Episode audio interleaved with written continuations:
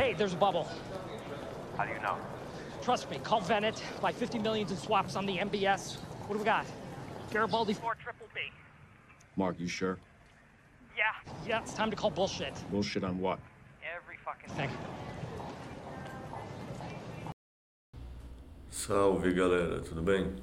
Fazendo um adendo aqui antes de começar esse episódio, que esse episódio foi gravado antes da SEC entrar com um processo contra a Binance e contra a Coinbase.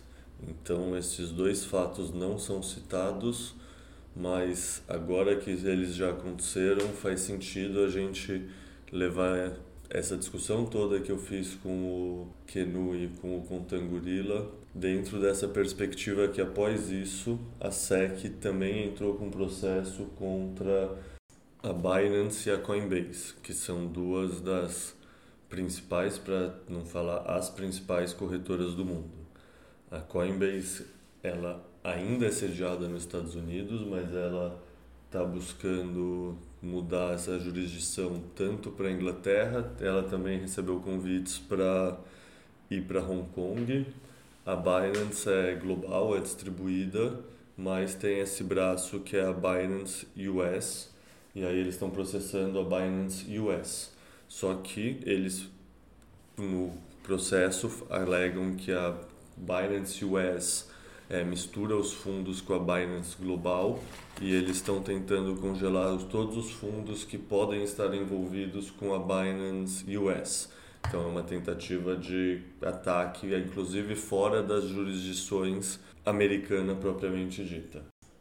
Enfim, só queria dar essa contextualizada antes, porque a gente não vai citar isso no episódio, mas como isso já aconteceu, ficaria estranho liberar esse episódio de podcast sem esse adendo. Salve, salve, bitcoinheiros! Tudo bem com vocês? Nesse episódio, a gente vai conversar sobre a operação Choke Point 2 e em qual contexto ela está inserida. Para isso, eu chamei dois amigos meus que sabem muito desse assunto, tipo banco, sistema financeiro como um todo. Então, vou começar pedindo para vocês se apresentarem. E aí vamos, sei lá, tentar manter em ordem alfabética, fica mais fácil, assim, senão eu passo a bola e fica aquele silêncio constrangedor. Então, começa você, Contangorila. Conta quem você é, o, o que você puder contar sem quebrar o OPSEC, né? Se apresenta para a galera. Boa, obrigado pelo convite aí, de volta, já participei de alguns podcasts aí contigo. É, é, meu, eu sou um empreendedor, né, no mercado de tecnologia, né, então acho que esse aspecto interessante tem umas, umas coisas curiosas que aconteceram nesse mundo aí recentemente. É, de uma empresa de, de tecnologia com é, investidores externos, assim, né, então você tem uma, essa dinâmica de venture capital. Estou no Bitcoin aí também faz alguns anos, desde 2015, por aí, sei lá. É, e tamo aí, que eu puder ajudar aí. Obrigado pelo convite novamente. Bom, é, eu sou Guilherme Quenu, gosto muito de Bitcoin na física há bastante tempo, é, trabalhei no mercado financeiro um tempo, depois com empreendedorismo e agora estou na BIPA, tocando financeiro e é muito bom estar tá, tá trabalhando dentro da bolha. Obrigado pelo convite. Sempre muito bom estar tá aí debatendo temas de interesse mútuo com você, Leta. E com o Conta Gorila, primeira vez que estamos. Primeira não, né? Mas um podcast sim. Bora. Bom, bem-vindos. É, para começar, acho que dá para falar que esse tema, a Operação Choke Point, ela é uma repetição de uma operação que já aconteceu antes, assim, na época do governo Obama, existiu uma primeira operação Choke Point, que foi uma maneira que o governo tentou via por vias debaixo dos panos, assim, sem ser por vias oficiais, é, banir certos tipos de indústria que eles não gostavam. Tipo, então eles tentaram restringir o acesso de empresas específicas, por exemplo, empresas de arma, de indústria de poker online, de jogos, a serviços financeiros.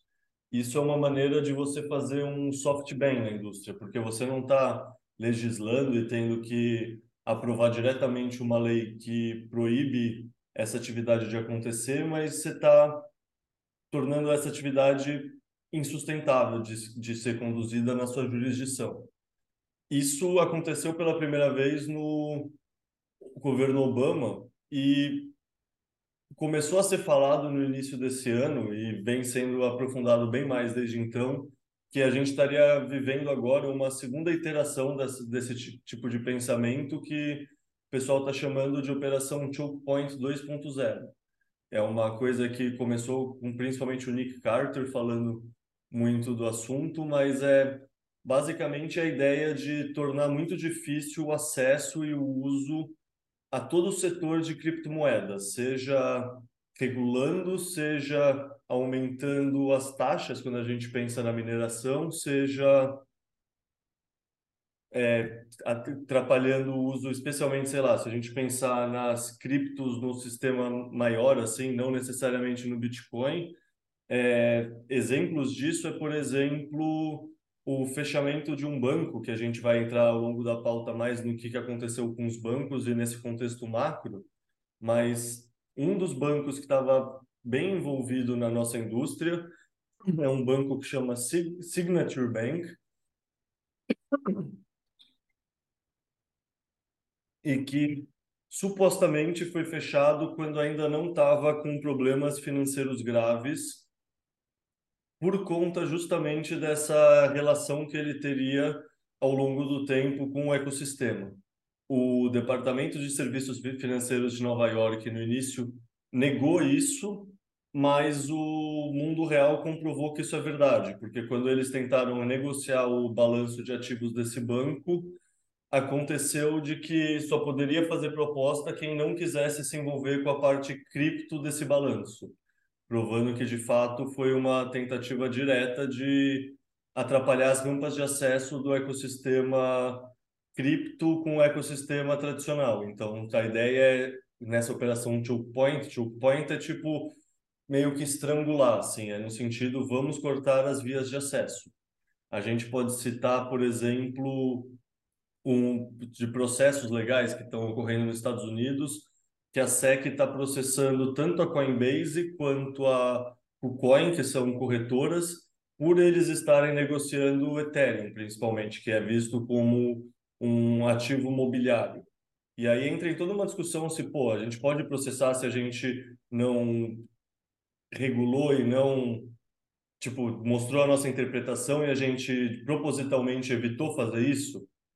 E a Binance também está sendo processada, e nesse caso pela CFTC, que é a Comissão de Negociação de Futuros de Commodities.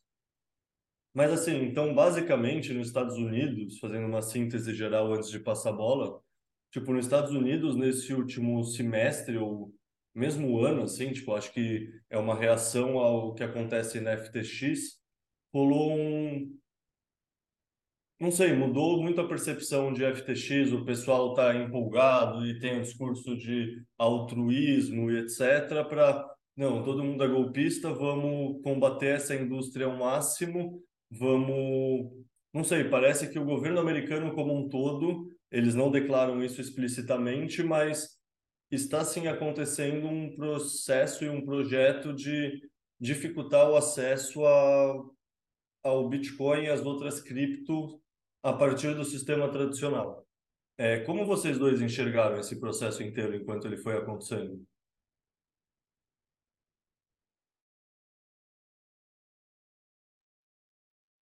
Bom, acho que falando do meu lado aqui, o primeiro um dos primeiros momentos foi quando começou a estar quebrando os bancos, a gente ficou discutindo aqui na, na empresa, né, o que, que a gente faz com o dinheiro que tem lá fora.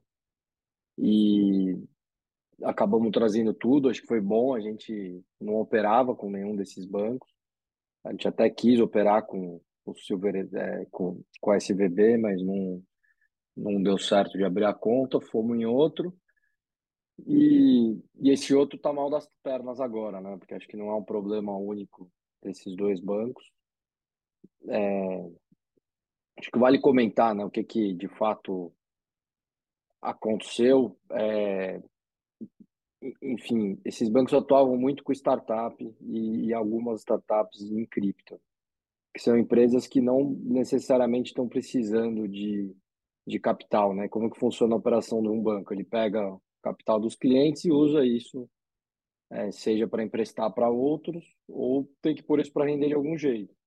Você não tem para quem emprestar, a única opção que acaba restando ali é você comprar título do governo numa época que a gente estava vindo pós-Covid, taxa de juros lá embaixo para estimular a economia, e eles comprando títulos de longo prazo, os ativos bombando, cada vez entrando mais, até uma hora que teve um, uma escalada gigantesca na taxa de juros, tinha imprimido muito dinheiro, a inflação estava bombando, ainda estamos nesse momento, né, na verdade, e com isso junto, né, em alguns casos desses bancos teve a quebra da FTX, teve que tem casos diferentes, né, entre eles. Mas no do Silvergate, por exemplo, foi uma questão que quebrou a FTX, tiveram que sacar muito dinheiro. Como que o banco honra esses compromissos? Ele teve que vender a, a, os bonds que ele tinha comprado, que estavam super subprecificados, né, porque era algo que estava rendendo 0,25% ao ano, quando hoje os que estavam disponíveis estavam rendendo 4, 3. E aí, com isso, vende um valor super baixo. Ele teve que divulgar um prejuízo de 1 bilhão que ele teve no quarto trimestre de, de 22, até demorou para fazer isso, e ali foi a, a derrocada. Ele, ele é, é, basicamente acabou quebrando. Quebrando, não, né? Enfim, acho que só para dar uma explicação assim mais mais técnica do, do que que de fato levou tanto o Silvergate quanto o Silicon Valley à, à situação que estavam ali, né? E isso bateu na porta mesmo quando eu vi o Silicon Valley quebrando e aí eu fiquei com medo do que a gente estava e tirei e, e aí a questão que fica agora é pô, os bancos que têm uma diversificação maior acho que sofrem menos com isso mas quais bancos que não têm né, título é, é, do governo, de Treasury, e, e tá com esses ativos ali. Você tem duas classificações que você pode usar. Em uma você contabiliza os, os prejuízos, em outra não. Depende se está para venda ou se está para balanço. Então tem muito banco com ativos iguais no balanço, é, que até é um gráfico legal, né? Naquelas threads do Balage, ele colocou várias informações interessantes sobre o tema. Então, assim, vai, explodir e vários vão quebrar ou vai segurar nesses né, que operavam em cripto e o, a regulamentação quis, quis dar uma pressão ali, né? Ó, oh, não quero interromper vocês, continuem falando, mas eu vou colocar a imagem, vou compartilhar a tela que eu tinha essa, justamente essa imagem que você está falando é, separada na pauta para ilustrar esse processo. Sim.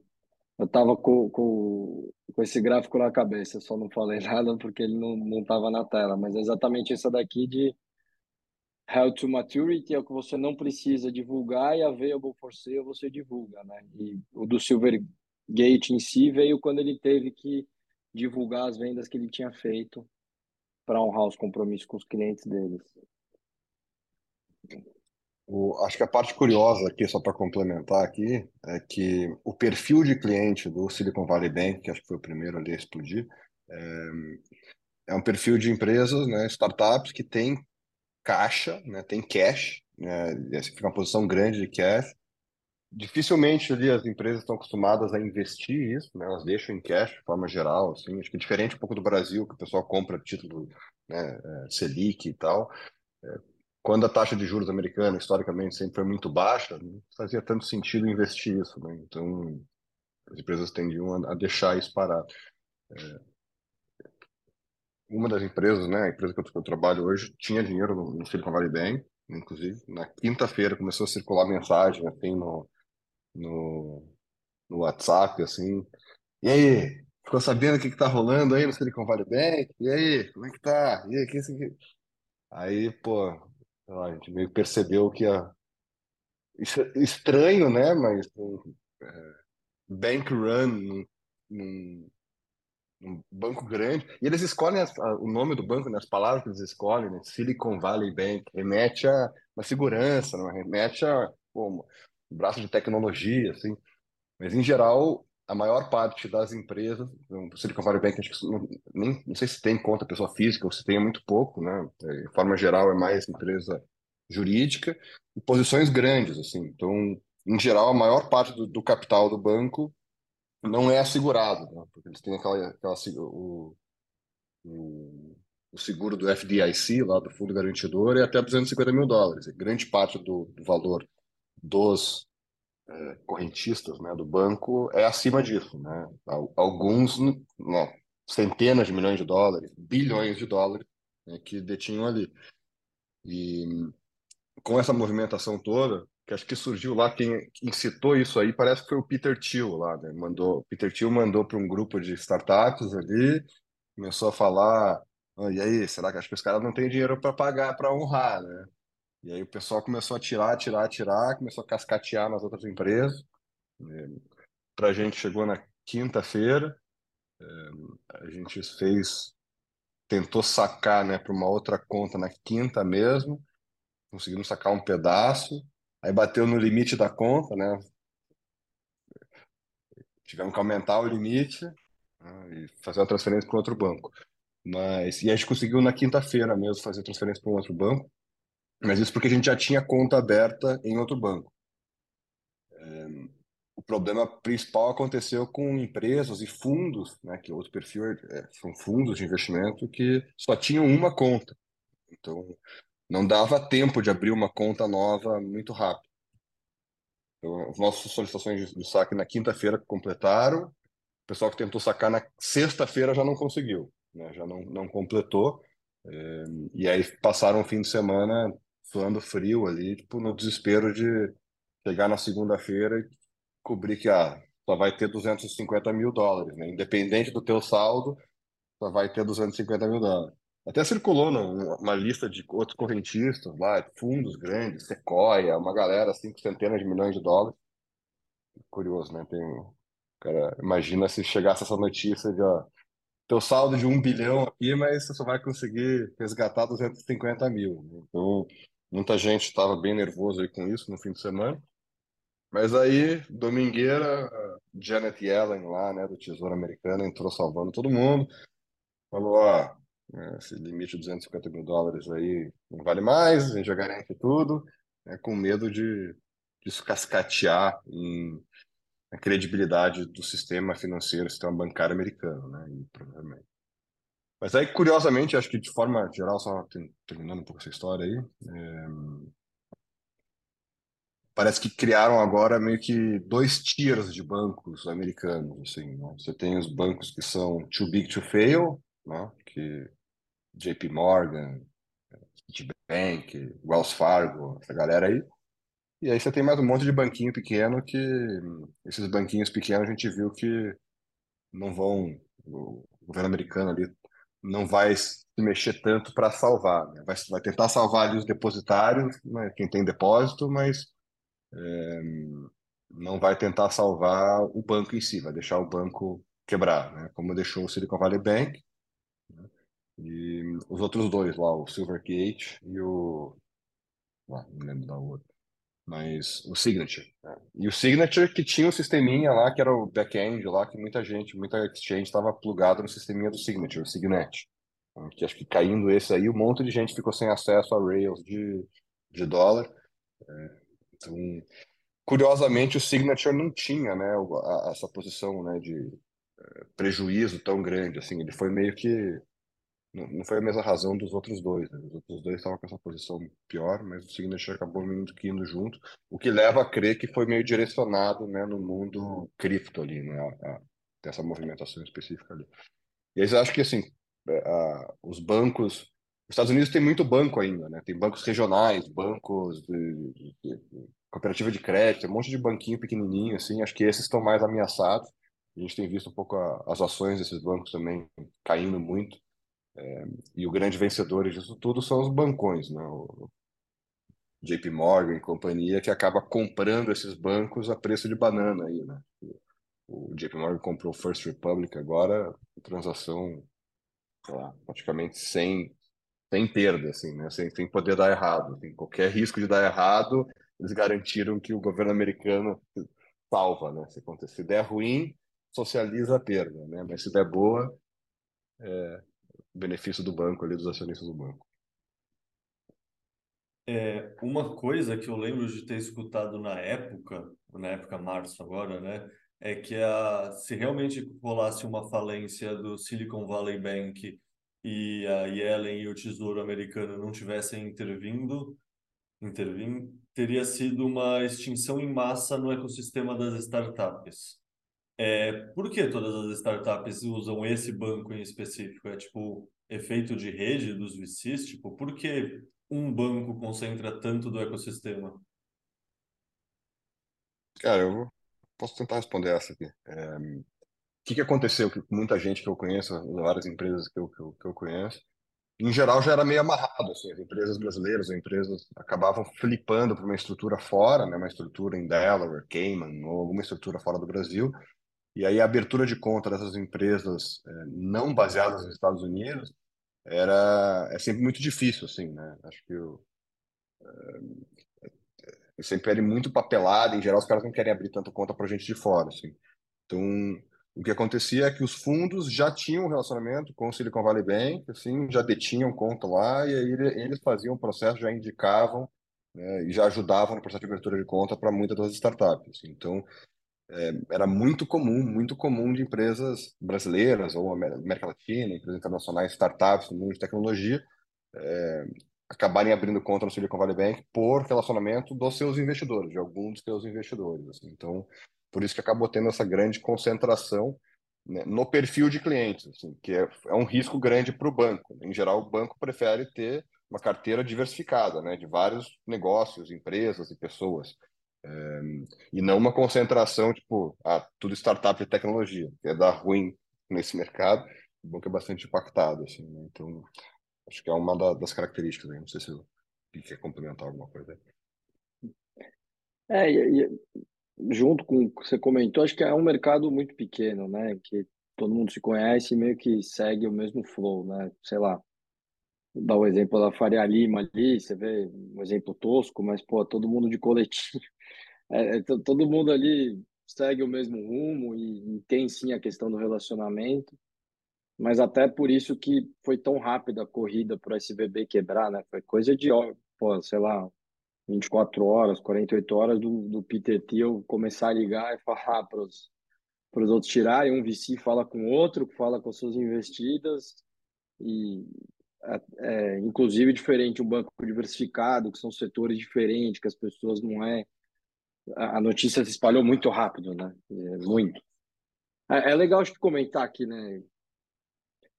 Foram três razões diferentes, né? O Silvergate basicamente precisou é, divulgar que tinha tido as perdas, porque teve que vender os ativos no último trimestre do ano passado e pediu falência, mas estava tendo um escrutínio muito grande é, da, da, da, regulamentação, né? No caso do Silicon Valley, tipo, que é, é, tentando diferenciar aqui, né? Quanto que veio do, da, da regulação da SEC, etc., cair em cima e fazerem é, ajudarem a quebrar ou não, não ajudarem a, a, deixar de pé, né? Principalmente no caso do Signature Bank, né? Porque o Silicon Valley realmente ficou numa situação muito complicada ali. Independente do que dissesse a, a regulamentação, não sei se ia, ia, ter o que fazer. E no Signature Bank, pô, parecia ainda que estava né, é, solvente quando obrigaram a, a gerar essa absolvência, é o que mais indica pela conta de não terem deixado vender os, os créditos de, de cripto. E acho que é legal comentar aqui também, né, um, um outro banco que quebrou esse, esse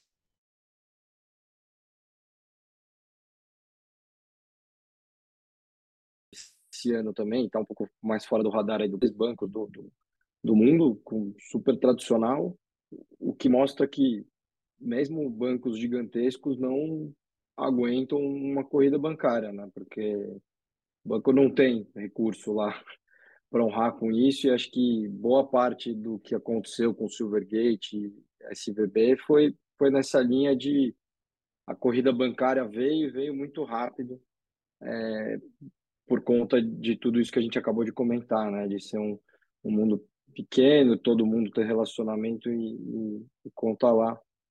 Mas nem o Credit Suisse suportou, né? É, é uma corrida bancária grande e, e acabou é, quebrando mesmo agora, só dando um pouco de contexto também, quando, enfim, tinha um sócio é, que estava conseguindo é, apoiar, mas ele já tinha batido o cap de 10%, e aí o, a regulamentação da, da Suíça não permite que um sócio estrangeiro, acho que ele é do, de algum lugar da, do país árabe, ter mais do que 10% de um banco lá. E aí, no momento que ele disse que não ia pôr mais dinheiro, porque ele não podia, foi ali questão de dias, horas para o UBS comprar ele no meio do fim de semana, de uma maneira em que os acionistas nem puderam votar se queriam ou não. Era uma questão de, pô, se não pode quebrar todo o resto do, do sistema bancário suíço, então deram quase que uma canetada ali, né?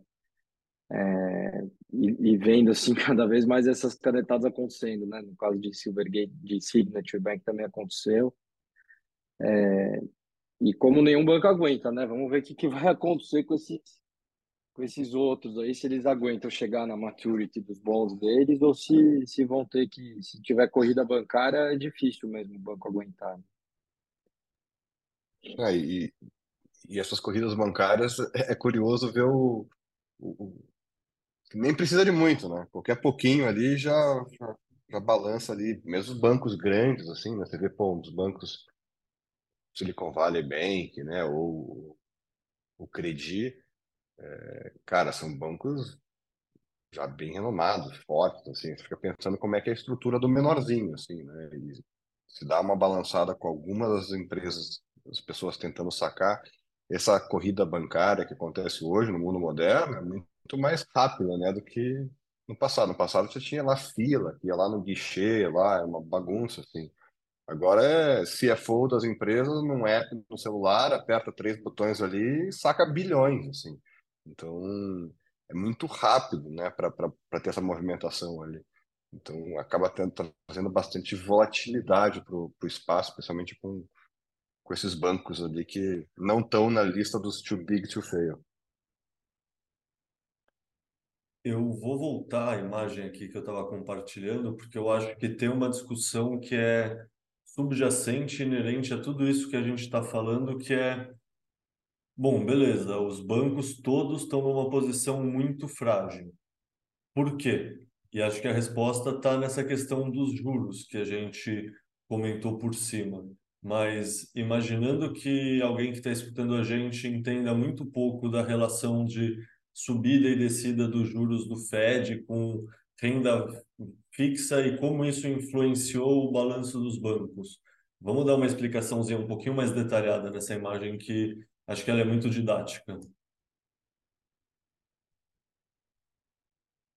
Bom, tentando explicar aqui, é, acho que é, bom, basicamente o governo tem, é, dentre as formas de financiar, né, ele pode imprimir dinheiro, mas ele também pode emitir dívida. O que, que isso quer dizer?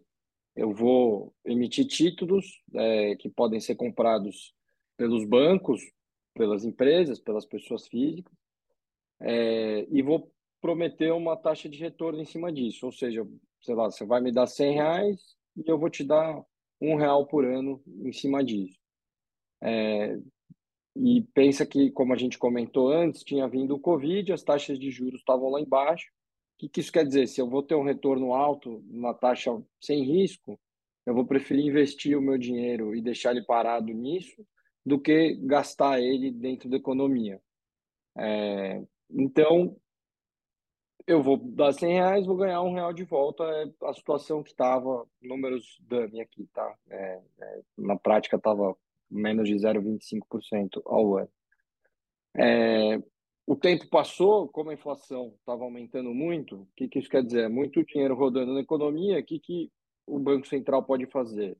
Eu vou aumentar a minha taxa de juros, isso vai fazer a população querer economizar mais, colocar dinheiro comigo, é, ao invés de, de, de gastar por aí. Então, agora, depois de dois anos, sei lá, de 2020, 2021 para agora, 2023, o, hoje eu dou 100 reais para o Fed ele me paga 5. Ou seja, o que, que acontece com o título que eu comprei lá atrás? Porque você pode comprar isso floating, né? Que quer dizer, se, se mudar a taxa, vai mudar o que eu estou ganhando, ou posso comprar isso de longo prazo. É, ou seja, baseado no que está hoje, vai ser esse, esse percentual que vai retornar para mim ao longo de toda a maturidade, sendo que eram bons longos. Né? No caso do SVB, por exemplo, ele só tinha título de longa duração pré-fixado. É, então, no momento que chega, que agora eu posso ir lá e comprar um título é, que vai pagar cinco vezes o que está pagando o que eu, o Silver, o que o Silicon Valley tinha no balanço, é, basicamente isso deprecia muito o título que eu tenho no meu, que o que o SVB tem no balanço dele. Aquele título já não vale o que ele valia quando foi comprado. Por quê? Porque ele está pagando uma taxa de juros muito baixa, um retorno muito pequeno sobre aquele investimento. E isso é algo que está acontecendo e vários bancos têm esses títulos no balanço, mas como a gente comentou, olhando aqui na, na figurinha que está na tela, né?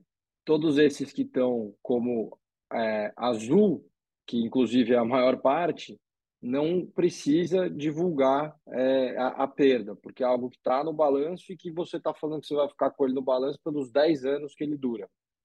Então, você só vai divulgar se você tiver perda quando ele de fato chegar lá no final e, na verdade, você não vai ter perda, porque ele está te remunerando quanto você comprou.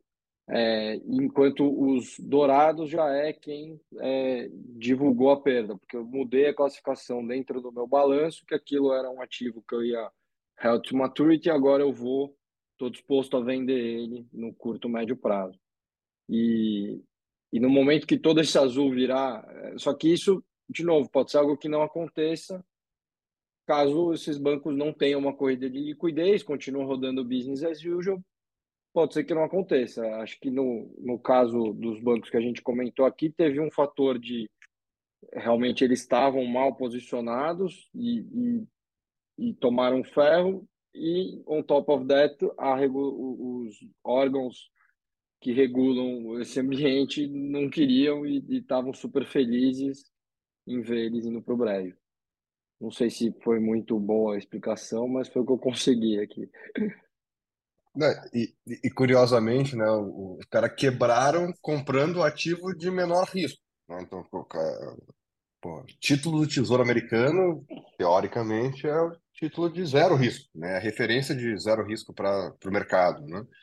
E os caras compraram só isso e quebraram, né? Então, mostra um pouco essa dinâmica do mercado de quando precifica o ativo, né, no, no momento agora, então, se, se, eles carregassem, se eles carregarem esse título até o final, beleza, ele não vai ter tanto impacto, né? Mas o preço atual, né, do título está muito desvalorizado porque um título que paga lá 0,25 ao ano é, por 10 anos, sendo que você pode comprar um título de um ano que paga 4, 5%, né, agora. Então, é, tem alternativas bem melhores que colocam eles numa posição bem mais complicada, né? O que forçou eles a terem que vender. Então, tomado, né, essa posição, mais um monte de gente sacando, é, forçou eles a terem que vender esses títulos que eles teriam segurado até, sei lá, por, sei lá, por 10 anos. Assim.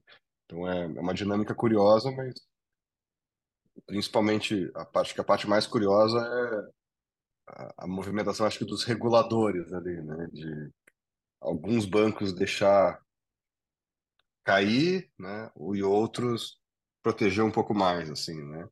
E curiosamente, acho que os que saíram mais próximos, coincidente ou, coincidentemente ou não, os que eram mais próximos, né, o mundo cripto, serviam de rails para esse mundo, é, foram bastante impactados ali, né? Então, é, o que leva algumas pessoas a crerem, né, nessa Operation Choke Point aí, né, de atacar especificamente os rails, né, que é a parte talvez mais frágil, né, do ecossistema do, do Bitcoin, né, que é tudo que encosta em dólar tem que cumprir regras de KYC AML impostas pelo Fed e governo americano e, e acabam sendo mais suscetíveis aí a uma pressão é, de reguladores. Assim. Então, é um pouco a primeira onda que a gente viu acontecer aí nesse ano. Deixa eu fazer uma pergunta para vocês, então. É, no fundo, é, me corrijam se eu estiver errado, mas pelo que eu entendo, basicamente esses investimentos feitos entre 2020 e 2021, com os juros aproximadamente zero e seguindo a direção do Fed e dos outros bancos centrais, que os juros continuaria sendo estruturalmente aproximadamente zero, muitos e muitos bancos no mundo inteiro fizeram investimentos levando esse cenário em conta, essa perspectiva futura em conta. E aí, ao longo do último ano, o, a, rolou uma mudança de compreensão pelos bancos centrais e teve essa subida agressiva de juros aqui de aproximadamente zero para aproximadamente 5%. Isso está como base inerente a tudo, mesmo o Credit Suisse na Europa. É, no entanto, o Fed não parou de subir juros e os juros continuam nessa ordem de grandeza dos 5%. Vocês veem como algo que já está contido ou tipo é uma questão sistêmica que pode sim ter novos corpos que vão aparecer boiando daqui a pouco? Acho que zero contido. É algo que pode com certeza acontecer com com outros bancos. É, a, questão é que nesses específicos, o, o em si, eu acho que a taxa de juros nem teve um efeito tão grande, né? Foi mais uma questão reputacional mesmo, de eles terem feito banking para bandido e etc.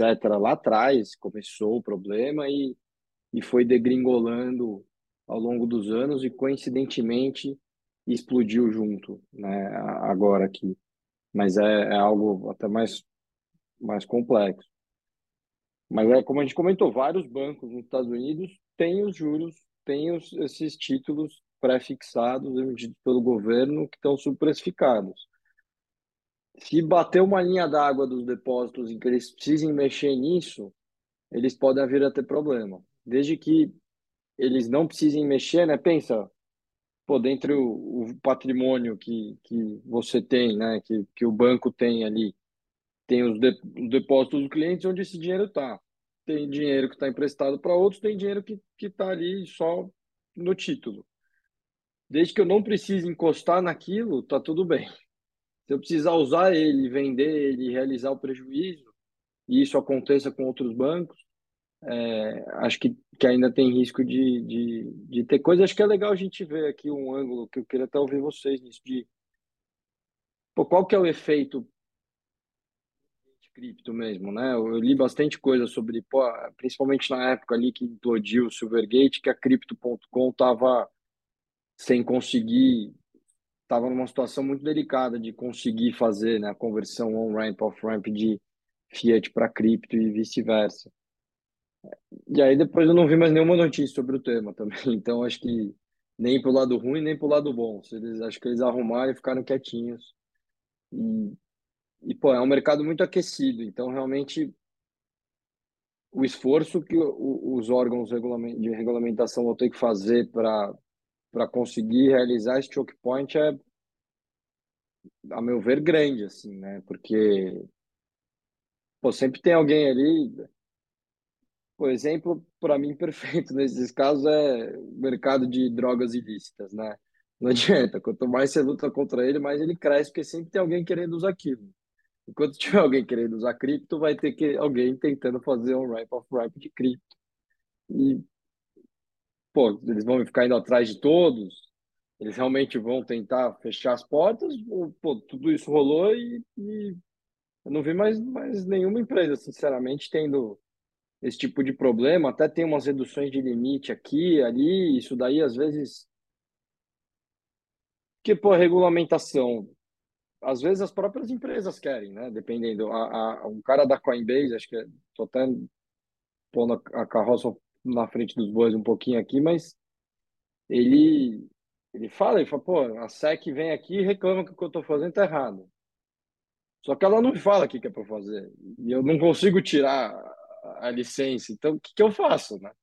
que é um pouco acho que você tinha comentado de é regular, é, é regular sem regular, que é o pior dos mundos. Você fica num limbo, não sabe o que você pode, não sabe o que você não pode, não sabe se investe num projeto que pô, você vai gastar para pôr de pé e depois vem a regulamentação e, e derruba. O que, que, eu faço como empresa? Né? Como empresa, não é tão ruim a regulamentação, por mais que como um Bitcoiner, e eu tenho esses papos com o João, eu sou um Bitcoiner que gosta um pouquinho de regulação. é, é delicado, né? É, mas o que, que acontece agora? Beleza, quebraram esses três, o que, que aconteceu? Continua rodando, o Binance está rodando, tem um monte de empresa lá rodando. Continua tendo dinheiro para dentro, para fora. O que, que vocês acham? Cara, eu vejo que algumas, assim, não, não tá rodando tão bem quanto rodava antes, né? Tem bastante gente que usava o, o- bastante exchange que usava o, o Signature lá e o, esses Rails ali, né? Lá o Kraken, é, a outra lá, o Chapo, tem algumas assim que estão sem Rails, né? Algumas não conseguiram voltar ainda, assim. É, ou tem algumas migrando para Tether, né? Vai usar o Tether, vai usar umas stables, assim como algo temporário enquanto procura novos Rails.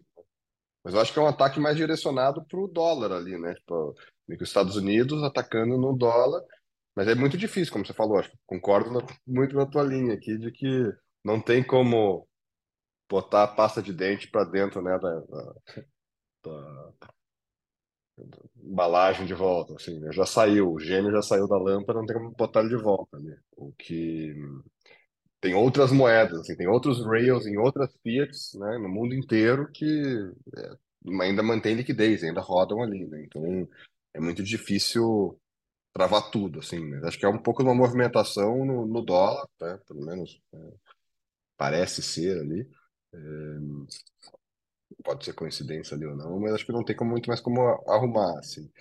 E, acho que a regulação, né, que você comentou, é, ela acaba entrando onde tem Fiat, né? Acho que onde tem rails de Fiat é onde eles, são os choke points que eles conseguem travar e exigir regulamentação, assim. Então, seja o sistema financeiro americano, o sistema financeiro brasileiro, se você quiser brincar ali, você tem que jogar a regra do jogo, assim, né? Então, surgem, tem, né, projetos, tem uma série de frentes, né, peer-to-peer, você consegue fazer meio que sem KYC, mas uma proporção muito baixa, assim, né, tipo, poucos valores, ainda é meio que o mercado meio cinzento, assim, ainda não, não conseguiram destravar totalmente isso, assim, ainda o mercado ainda é muito, depende muito dos rails para Fiat, porque a maior parte das pessoas compra Bitcoin usando o Fiat, né, então usando reais, usando dólares, é, ainda são muito poucas as pessoas que recebem né, em Bitcoin ou, ou é, conseguem trocar outra coisa por Bitcoin. Né? Ainda é a principal frente,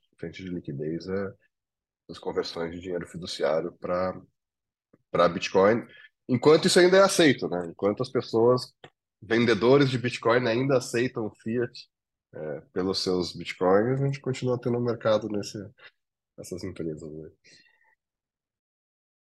É, eu tenho pensamentos conflitantes. Tipo, por um lado, eu concordo com tudo que vocês falaram, eu concordo que é praticamente inviável, é totalmente implausível acreditar que todos os países do mundo vão entrar em acordo para fazer qualquer coisa no mundo. Tipo, a gente acredita que todos os países do mundo vão conseguir se unir para legislar contra, tipo, e realmente atacar todas as rampas Fiat ao mesmo tempo, me parece extremamente improvável. Então, para mim é isso, tá, tipo, tá tendo uma questão localizada nos Estados Unidos que está gerando inclusive uma um espalhamento de jurisdição, né? Tipo, tem Coinbase e outras outras exchanges procurando negócios Bahamas, Europa, etc. Mas é isso, na Europa, a Europa recentemente passou uma legislação que supostamente é mais favorável a Bitcoin e cripto. Você pensar, mesmo aqui no Brasil, tem uma regulação que, sei lá, tipo, obviamente a gente nunca acha que é a ideal, né? Mas já é uma regulação muito mais supostamente com muito menos problemas e questões do que as lá fora, já é mais avançado. Então, é isso, é heterogêneo, né? Tipo, querendo ou não, eu vejo muito mais os Estados Unidos atrapalhando o próprio cidadão, entre aspas, se banindo da rede, do que a capacidade dele de banir a rede.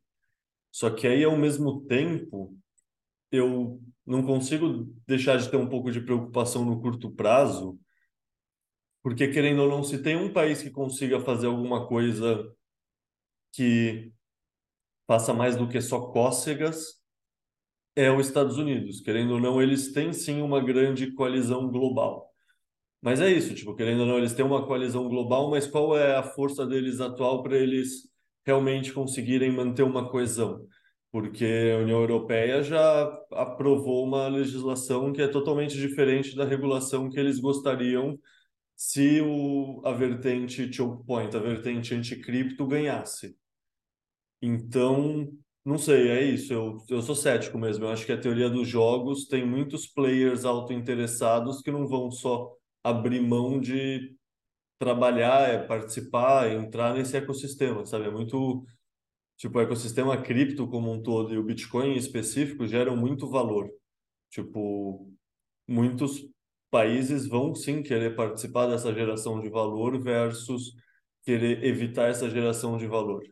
Então, é isso. Eu... Mas Diga. a questão aí, acho que é, é, é aquela distinção assim entre algumas pessoas, um pequeno subgrupo ou a grande massa. Acho que é mais direcionado para para impedir a grande massa, né, de, de migrar, assim, né? Sempre tem a subcasta assim das pessoas cujas regras ali não se aplicam tanto quanto se aplicam para a grande população, assim. Então, que, sei lá, eu estou imaginando que aconteça num próximo bull run do Bitcoin, ou cripto de forma geral, vai ter de volta uma grande procura por gente querendo abrir conta, e aí vai ter dificuldade no processo de abertura de conta, ou vai abrir com limite baixo, né? Então todo aquele, aquele fluxo de um monte de gente tentando entrar, né? Passar pela mesma porta aos poucos, assim, as exchanges tendo que, que cadastrar um monte de gente, criar um monte de conta. Então, a gente já viu isso acontecer, todas as bull runs, todos os do, do Bitcoin, isso acontece, só que em escala cada vez maior, assim, né? Então, é, é um pouco desse, disso. Acho que vai ter aquela janela, vai ter aquele momento, as pessoas vão ter uma dificuldade ali para entrar. Quando conseguirem efetivamente criar a conta, entrar, aumentar o limite, fazer a movimentação toda, já, sei lá, já bateu no pico, já está virando, já está caindo, assim, né? Então, acho que é uma questão de time de segurar um pedaço relevante ali, né? Acho que tem gente que consegue, que já consegue fazer, que já se prepara antes, já deixa as coisas prontas, esses caras já estão mais bem preparados, mas por um novo entrante vai ser mais, mais difícil, assim, creio eu. Do outro lado, tem um monte de empresa, né? Acho que a própria Bipo aqui, acho que é, que é um, talvez a forma mais fácil de comprar Bitcoin no Brasil hoje, né? e a Bipo. É, acho que o onboard mais rápido, assim, mais fácil para uma, para uma pessoa que não entende nada conseguir comprar. É, também tem empresas assim que vão ajudar nesse processo, assim. Mas acho que vai ter esse gargalo, como sempre tem esse gargalo. Algumas pessoas conseguem passar, mas a grande maioria provavelmente vai ter mais dificuldades. É, deixa eu aproveitar e Bom. passar essa pergunta para você, Keno. É, a realidade do Brasil ela é parecida com a realidade dos Estados Unidos e vocês sentiram algum calor, alguma questão no acesso a serviço financeiro? Primeiro, eu tenho só que fazer um parênteses. Obrigado pela propaganda para a BIPA. Conta a Gorila, eu concordo. É o jeito mais fácil de comprar e vender Bitcoin no Brasil. Mas, dito isso, cara, acho que sim, nos Estados Unidos, hoje tem essa, essa é, ambiente negativo contra Bitcoin. E eu acredito muito na teoria dos jogos que ele não consegue sustentar isso por muito tempo, porque algum outro vai estar tá remando a favor e esse outro, sei lá, que seja El Salvador. Porra, faz super pouco tempo. Espera passar aí um tempinho, o país deve mudar de patamar por do Bitcoin. Aí como que você vai justificar ficar remando contra quando o outro e, e quanto que isso de fato pode atrapalhar ou não? Acho que só só atrasa uns anos talvez, mas não consegue, é imparável, né? É... E aí, dito isso, no Brasil, eu sinceramente vejo zero similaridade com o que está acontecendo nos Estados Unidos hoje, né? Acho que nos Estados Unidos boa parte dessa pressão vem da SEC, que que seria a SEC brasileira, né? A CVM, Comissão de Valores Mobiliários. E inclusive as principais brigas da SEC, como você comentou, são por tentar transformar Ether, Ethereum em, em, em, valor mobiliário, é, commodity, né, como eles chamam lá, e, e, com isso a regulamentação cairia dentro da SEC. Aqui no Brasil, que a gente vê acontecendo, saiu a lei, né, e, e era para a gente ter até junho isso implementado mas está muito atrasado. Eu acho, duvido muito que saia mês que vem, né? Que de fato vai acontecer na prática, pelo que eu estou vendo, vão declarar que é o Banco Central, ao que tudo indica. Eu até tive num evento do Verano Advogados muito bom sobre o tema uh, uns, uns, tempos atrás, em que estava o Bacen, é, que é o Banco Central, né? E estava a CVM. E a CVM meio que empurrando, falando: Isso aqui não é meu, e o Bacen falando, não, beleza, eu, eu, eu faço a regulamentação, sei lá, falando em termos, né, não é bem assim que funciona, mas na prática o que deve sair é um decreto pondo o Banco Central como órgão regulamentador para então eles fazerem consulta pública e tudo e, e fazer a, a, de fato implementar. Mas assim, o Banco Central, as últimas vezes que ele regulou alguma coisa, foi positivo. até tinha pegado aqui, assim, né, ele, ele digitou, é, é, regulou bancos digitais, fintechs, instituição de pagamento. Pô, todas as vezes que o Banco Central entrou nos últimos anos em alguma coisa para regulamentar, aquele mercado prosperou. Por que, que eles fariam diferente agora com cripto? Né? O projeto que eles fizeram do real digital, não que eu apoie, mas Tá, tá mais bem feito do que muita coisa. O Banco Central que fez o Pix, porra. O Pix é um case internacional, acho que não tem no mundo, a não ser a Lightning, nada melhor que o Pix. Mas a Lightning é melhor, a Lightning é, né? Enfim. Então eu, eu vejo zero, assim, essa, essa paralelo. Espero que continue assim, porque o Brasil adora olhar para os Estados Unidos e fazer o que os Estados Unidos faz. Espero que nesse caso não faça. Né? Até um cara lá que eu estava no evento falou isso, falou, olha para a Europa e tudo, não olha para os Estados Unidos nesse caso. E a CVM meio lavando as mãos, falando, eu não quero me meter nisso daí, isso daí não é valor imobiliário, isso daí é outra coisa, sai daqui.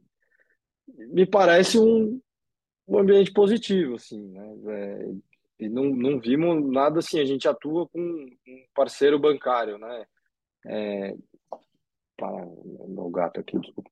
É, e o parceiro bancário, até hoje, quando pô, tem problema, porque tem problema, às vezes trava, às vezes está fora do ar, mas assim, é, é business as usual, igual acontece com qualquer empresa, negócio, serviço, né?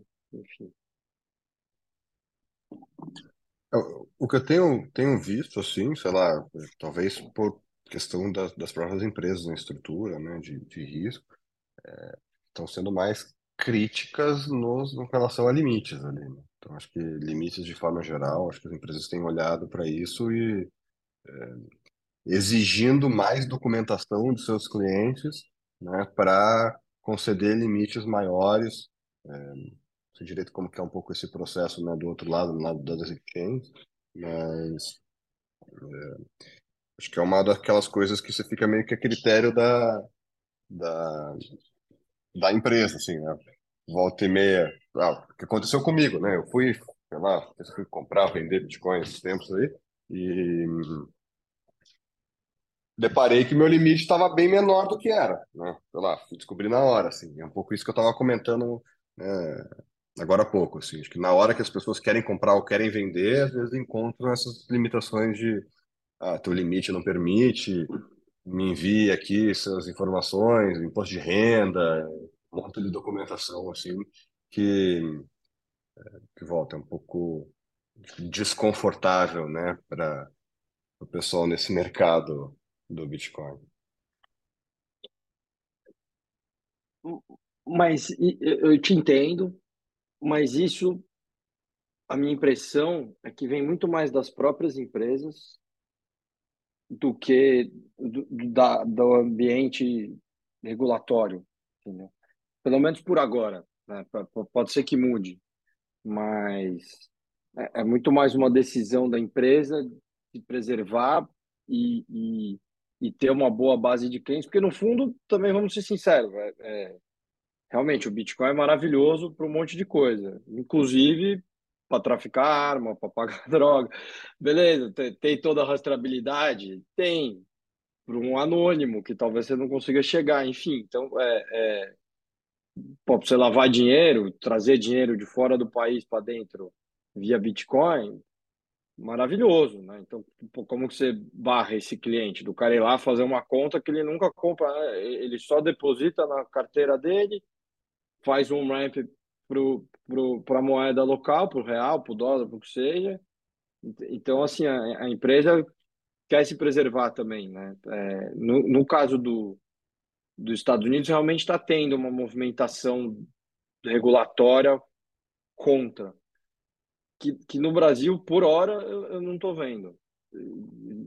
Espero estar tá certo que continue assim, mas é, é, lá tá, pô, realmente tem pessoas posicionando tudo e, e, e, você vê o pessoal olhando fala, pô, como que a gente. Só que também precisa entender o que, que eles. Eles mesmos acho que não sabem bem o que querem, né? Tem o caso da Paxos, por exemplo, que parou de mint a Binance USD pô, parece que só barraram porque tinha Binance no nome. E eles não queriam uma entidade estrangeira com, com Binance USD. O, a USDP ele vai continuar fazendo. É, ainda é algo muito novo, né? É difícil a gente saber para onde, como que a coisa vai, vai desenrolar, mas é. E aí a questão da regulamentação, um pouco isso, você fica no limbo, entendeu? Você vai ver, por exemplo, pô, eu acho Bitcoin sensacional para fazer remittances. Pode ou não pode?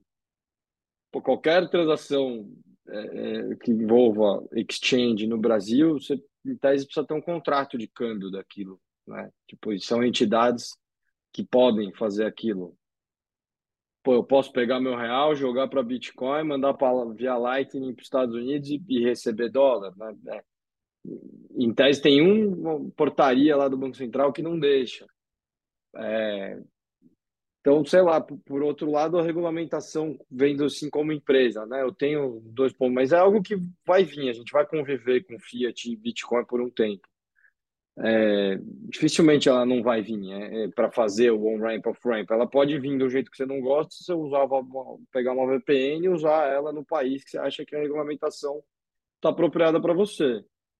Pô, no exemplo que a gente estava dando, vai lá, os caras fecham todos os on-ramp, on off-ramp, você vai limitar quem? Quem não tem VPN, não tem o conhecimento técnico para ir lá e comprar via Inglaterra, se na Inglaterra tiver liberado, ou via El Salvador, ou via Brasil, ou via onde for. Então, é, é eu acho que podem ter tentativas contra. O meu medo é, porra, o banco, os Estados Unidos fazendo isso, qual que é o efeito?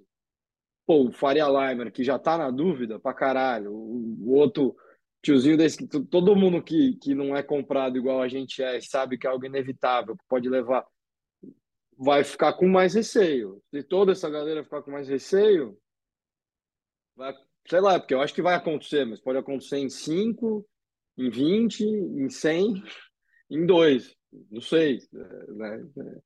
Eu vou mais por aí, assim. E, e aí nos Estados Unidos eu estou vendo isso muito forte, torcendo muito para que não venha para cá, mas o que eu estou vendo aqui é um ambiente positivo de que não vai ser considerado valor mobiliário, que vai cair na regulamentação do Banco Central, que vai fazer um estudo e conversar com as pessoas e, e fazer uma legislação que, por um lado, é bom, porque hoje em dia eu estou no limbo, eu posso, o que eu falei, vou aqui gastar desenvolvimento, dinheiro, negociação, contrato para pôr um projeto de pé que vai sair a regulamentação em setembro e falar que eu não posso, sei lá.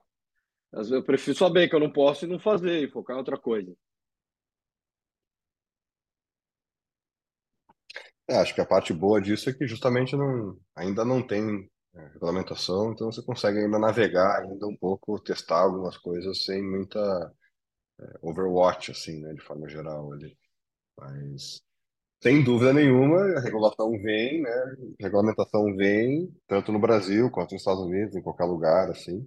Mas só o fato de ser algo global, né, virtual e global, já dificulta muito qualquer regulamentação, porque envolveria colaboração mútua de todos os governos internacionais com o mesmo fim, assim, né? E, sei lá, por mais conspiratório que a gente possa ser, e olha que eu sou bastante conspiratório, ainda acho difícil dos caras todos colaborarem ao mesmo tempo, né? Sempre vai ter um ali que, pô, ah, já que vai todo mundo para lá, eu vou experimentar ir para cá, assim, né? Que é um pouco o que a gente está vendo com com El Salvador, né? Sendo ali o, o primeiro, talvez o primeiro país, né? Bitcoinizar, assim. É, e uma movimentação que demora ali para acontecer, mas curiosamente a gente já está vendo algumas movimentações de empresas abrindo sedes lá e, e, e trabalhando no ambiente regulatório mais conhecido, né? Embora novo, então, a própria Bitfinex lá, né, com a parte de emissão de valores mobiliários no, no seguindo é, é, a regulamentação local, a própria Strike agora, né, que é, também abriu a partir dali eles estão permitindo lançando em vários outros países internacionais assim, então que a teoria dos jogos ali global é, joga a nosso favor aqui. É, Deixa eu aproveitar que a gente fez o contraste da regulação do Brasil com a regulação do exterior para pedir para vocês fazerem um contraste também do sistema bancário do Brasil com o sistema bancário do exterior, porque vocês comentaram, por exemplo, que lá fora ainda tem muitos bancos. A gente aqui está no oposto disso, né? A gente tem alguns grandes bancos consolidados e está começando a experimentar uma ou outra fintech como banco, mas a gente não tem mais os bancos estaduais, por exemplo. É, isso significa que o nosso sistema bancário está mais protegido de uma eventual crise por conta dessa subida de juros ou não faz sentido fazer essa associação?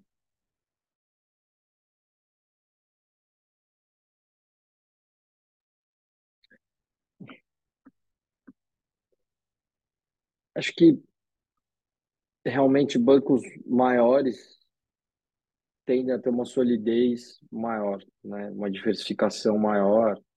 É mais raro acontecer o que aconteceu com bancos que são mais regionalizados, mais focados.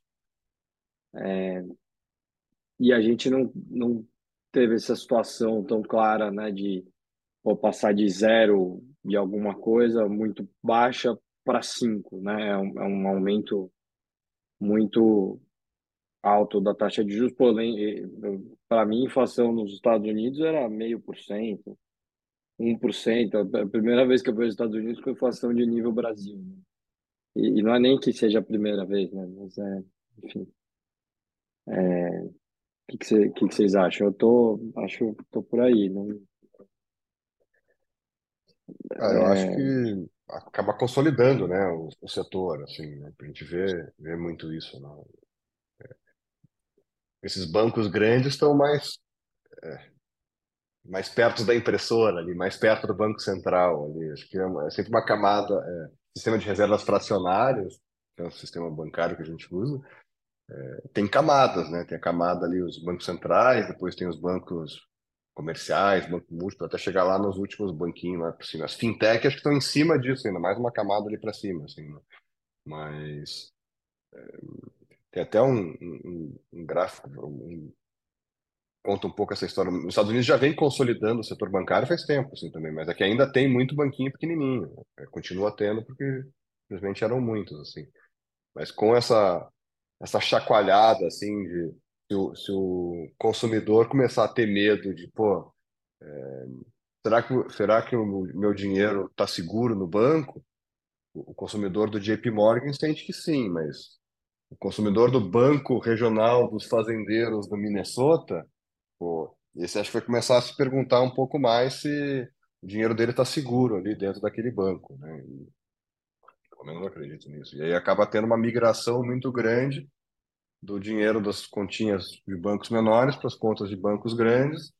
Eventualmente, os pequenininhos acabam sendo comprados pelos grandes ou falido mesmo. Então, acaba consolidando. Isso a gente vê acontecer em todos os setores. Né? Acho que o sistema que a gente vive, o sistema Fiat, é, acaba incentivando essa consolidação. Né? Tipo, é, quanto maior a empresa, mais fácil acesso ao crédito ele tem, ou seja, menos o custo de capital dele é mais barato e aí ele consegue usar isso para se manter numa posição de dominância, seja ou competindo contra os seus concorrentes ou fazendo dumping, né, vendendo mais barato até o concorrente dele é, morrer, ou comprando, né, de forma mais agressiva ainda, assim. Mas é, é um sistema que o, o, grande leva uma vantagem contra o pequeno e muitas vezes isso acaba indo contra é, a competição do mercado.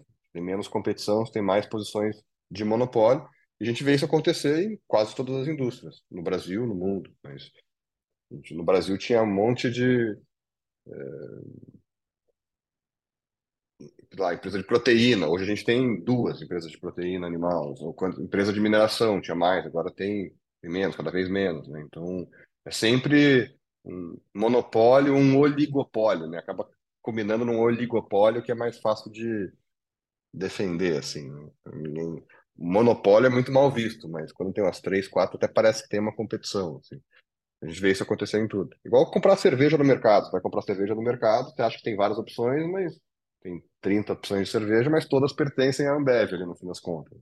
Então, isso acontecer em vários mercados. O mercado bancário acho que é o, o principal disso. Hein? Os bancos brasileiros ganham muito dinheiro, cara. Essa situação da nossa taxa de juros relativamente alta historicamente muito alta, né? No Brasil, até a Dilma, foi a Dilma que começou a trazer isso para baixo depois de muitos anos lá em taxas que nem fazia muito sentido, tanto que o investimento, tudo bem que tinha uma questão de acesso também, né? Mas o brasileiro começou a investir mais na bolsa e etc. Pô, XP quantos anos tem, né? Algo relativamente recente. É, e acho que eles tendem a continuar ganhando bastante dinheiro aí pelos tempos por vir. Eu até brinquei, teve um cara de VC que comentou com a gente, falou, pô, pega o dinheiro que a Bipa tem e joga para Bitcoin, cara. Tá louco, o risco é, é menor do que deixar num desses bancos aí. E, pô, acho que ele até tem um ponto, viu? Se eu tivesse... Tanto que a gente tirou o dinheiro de lá e trouxe para o Brasil, né? Mas se tivesse algum desses, eu ia estar muito mais receoso do que estando com o dinheiro aqui no Brasil, nos bancos que eu sei que estão, que, que muito difícil de ver, ver algum deles quebrando aí. Então, no futuro próximo. Vários quebraram, né, no meio do caminho, e, e tanto que teve essa consolidação, a gente acabou com muito menos, né? Só que a gente nunca teve tantos quanto os Estados Unidos ainda tem. É... E o, o, que eu queria ver ainda, assim, acho que ainda não está acontecendo, mas eu gostaria, acho que seria, é que pô, mais gente questionando o que, que é o dinheiro em si, né? Acho que não, não percebo, mesmo com essas crises todas, a gente não vê as pessoas se questionando, pô, o, o que significa ter o meu dinheiro, né? No banco tal, assim, se existe em algum lugar ou é só um registro num banco de dados lá, né, no servidor central do Itaú ali, né? Ou do Silicon Valley Bank. Né? Então, é, esse, essa, esse questionamento do que é o dinheiro e o que é o dinheiro num banco e é, onde que ele está e o que estão usando ele para quê, esse tipo de questionamento, ah, eu achei que começou a acontecer, né, com essa movimentação toda nos Estados Unidos lá tal, mas agora parece que já acalmou tudo de volta, o pessoal voltou, né, a forma normal ali, muito pouca gente, exceto bitcoiners, né? Bitcoiners questionam muito isso, discutem muito isso e é, às vezes acaba evoluindo para uma trajetória histórica, né, de, de, da origem do dinheiro e vai longe, mas ainda é pouca gente, né? Eu, eu me lembro que quando eu comecei a estudar um pouco mais o sistema bancário e pô, da onde era o dinheiro e como que o dinheiro surgia, eu lembro que eu fiquei escandalizado, assim, depois que eu entendi que os bancos criavam dinheiro e começavam a cobrar juros em cima de um dinheiro que eles criavam, né? Pelo simples criação de crédito dentro de um registro num banco de dados né, no banco, assim. Então eu me lembro que eu fiquei bastante assustado quando essa ficha caiu, assim, foi até é, o que comecei a explorar mais alternativas, assim. E a, a, essa, essa, essa pergunta, né, do negócio do, do, do, do banco e ter é, para uma empresa hoje, né, acho que é fundamental manter o dinheiro em mais de um banco, diversificar um pouco o risco, assim, espalhar um pouco, mas mesmo assim qualquer banco vai ter sempre risco de contraparte. A única coisa que não tem risco de contraparte é Bitcoin guardado né, em alto custódia. Né, mas pouquíssimas pessoas, acho, no mundo que efetivamente entendem isso a fundo. Acho que para quem está nos ouvindo e ficou interessado é, e não conhece sobre o tema, né? Porque acho que muita gente já já conhece também sobre isso. Um é o discurso sobre inflação, né? Como ele mudou com o passar do tempo, assim, de não, um pouquinho de, de que a inflação baixa, não, um pouquinho de inflação tá tudo bem, não, inflação é normal, a gente tem que saber conviver com ela, assim, você vai pegando as declarações dos presidentes do Banco Central e etc. É impressionante como esse discurso foi mudando, assim, né? E, pô, é, é, eu não sei como que os caras conseguem manter, assim, porque a gente que olha acha que tá por um fio para cair tudo, aí quebra um, quebra outro, você fala. E, de novo, nem, nenhum tá sujeito. Pô, o Credit Suisse ter quebrado com gente querendo sacar e os depósitos terem caído, para mim foi muito assustador, assim, é, é Pô, é o Credit Suisse, não é o Indusval, entendeu? Com todo respeito ao Indusval, eu trabalhei com eles, mas... É, é, e, e realmente as pessoas entenderem que todo banco cria dinheiro do nada. Ele, ele pega lá e ele fica emprestando, e ele tem um capital que sustenta aquilo, mas assim, é, se as pessoas começarem a querer sacar, ele, ele, ele tende a quebrar, cara. É, acho que nenhum banco sobrevive a uma corrida bancária intensa, assim, né? É nele como que as pessoas ficam tranquilas com isso, né? Tipo, pô, até a Inglaterra já se ferrou com isso, né? Se for olhar mais para trás, quando ele foi quando começou isso praticamente, né? Que ele olhou e falou, porra, pound as good as gold. Eu posso dar muito mais pound do que eu tenho de gold que não vai dar nada. E, e deu, perdeu tudo que aquela posição lá para os Estados Unidos. Né? Enfim. É uma questão que eu estou pensando aqui, que eu acho que faz sentido a gente entrar também, é a seguinte: tudo que a gente está falando, no fundo, as rampas de acesso do sistema Fiat até o sistema Bitcoin cripto, enquanto a gente não tem um CBDC, é, é, tipo, de fato você precisa focar cada uma das rampas e obstruir esse acesso. Depois que os CBDCs estiverem implementados, supostamente seria muito mais simples você controlar como as pessoas estão usando o próprio dinheiro, porque o dinheiro está totalmente controlável e rastreável pelo emissor do Banco Central, e Banco Central em cada país.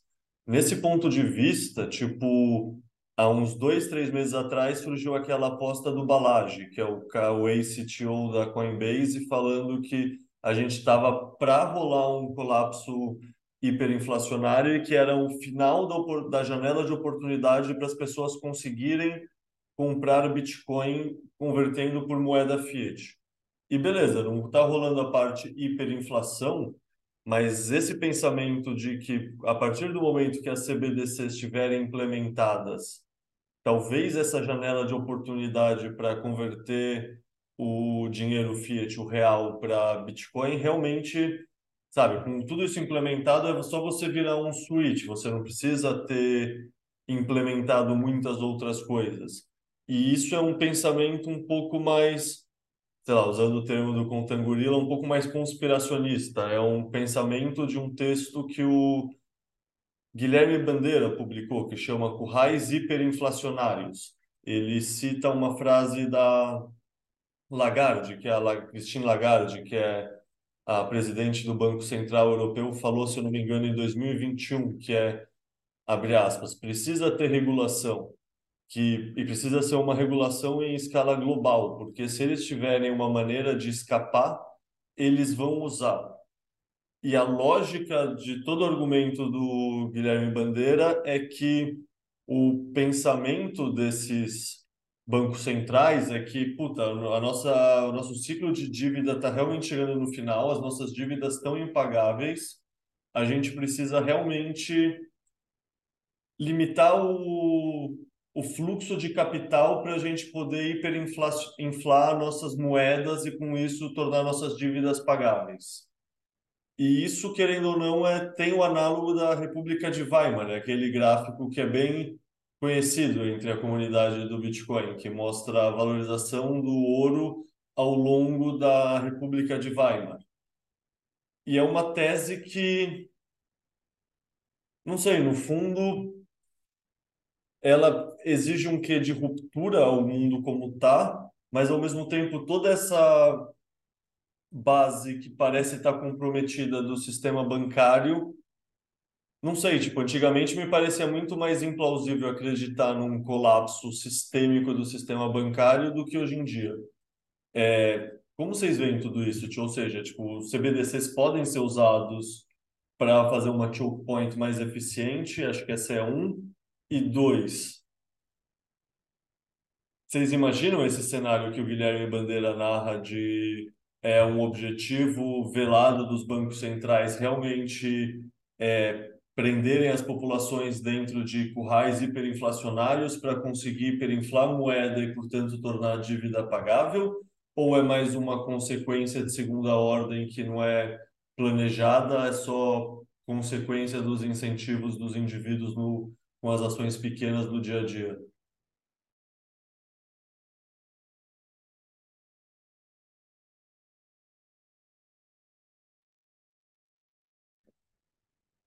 É, complexa, a segunda, principalmente.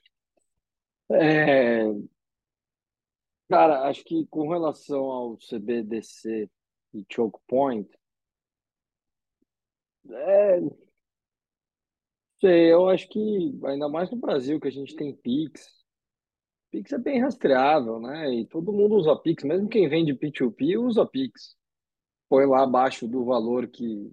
Então, não, não vejo como sendo tanto por aí, mas assim, você, acho que tá dando para perceber, eu tô meio bullish nisso de pô, teoria dos jogos e, e, Não, mas você quem é um remar cara, contra vai conseguir remar contra por 5, 10 anos. Não, mas não cara, aguenta remar contra você é um tempo. cara que trabalha na BIPA, que tem uma das visões mais educadas dentro do nosso ecossistema nacional sobre o assunto. Então é importante te escutar sobre isso. É, é, eu tô, tô meio, meio bullish. Eu não. Quiserem, ter- pode, pode ser que tentem aqui, só que eu sempre acho que vai ter algum país remando a favor. Vide El Salvador. E, e, pô, você vai estar aqui remando contra cinco anos, e onde El Salvador vai estar daqui cinco anos? E aí você vai olhar para aquilo e vai falar, vou ficar remando contra. Os caras eram quinto mundo e agora estão lá primeiro mundo. E, enfim, a a China tentou barrar mineração. Porra, é a China, brother. A China tentando barrar o negócio. E não conseguiu. E a gente vai conseguir.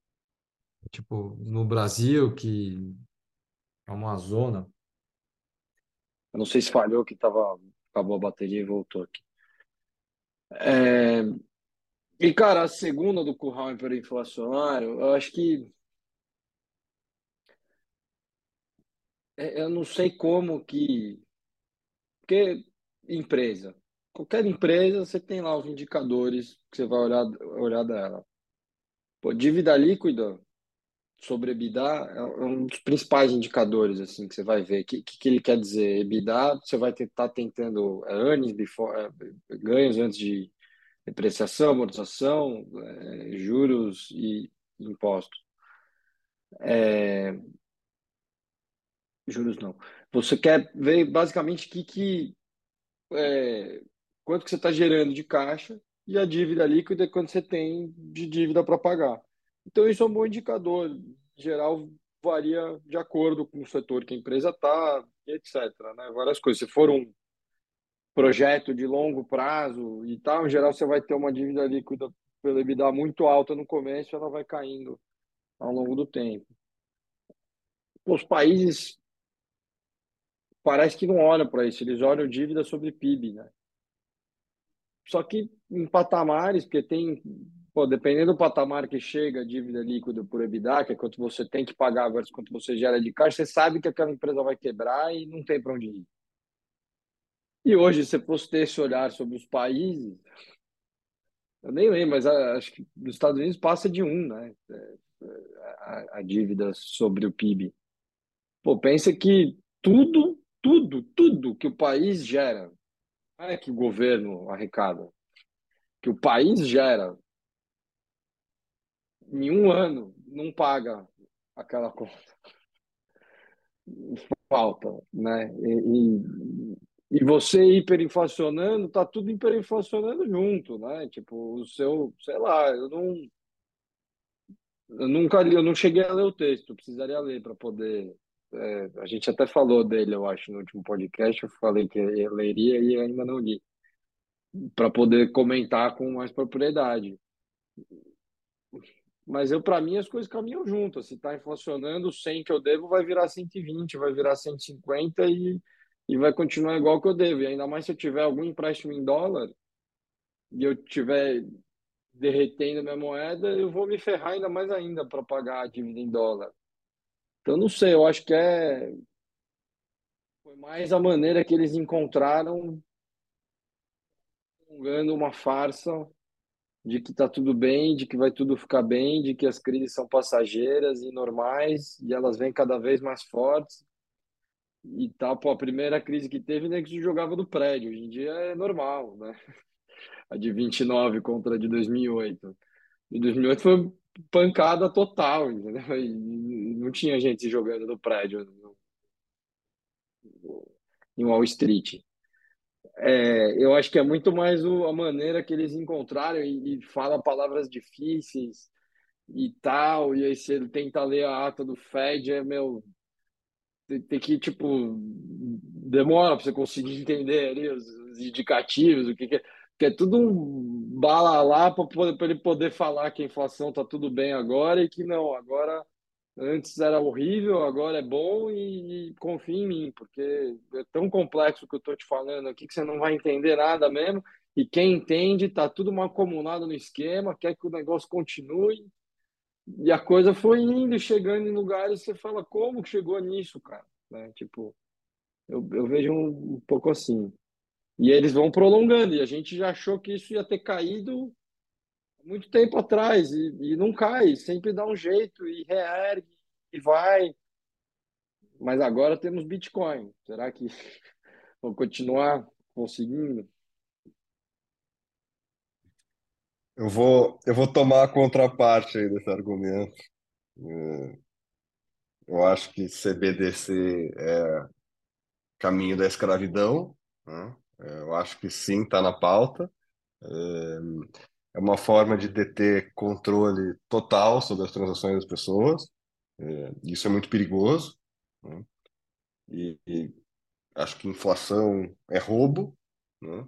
E é uma forma de sistematicamente extrair riqueza da população e trans, transmitir né, para um seleto grupo que detém ali o controle da, política monetária, do dinheiro e tudo mais. Então, é um sistema que é fundamentalmente injusto.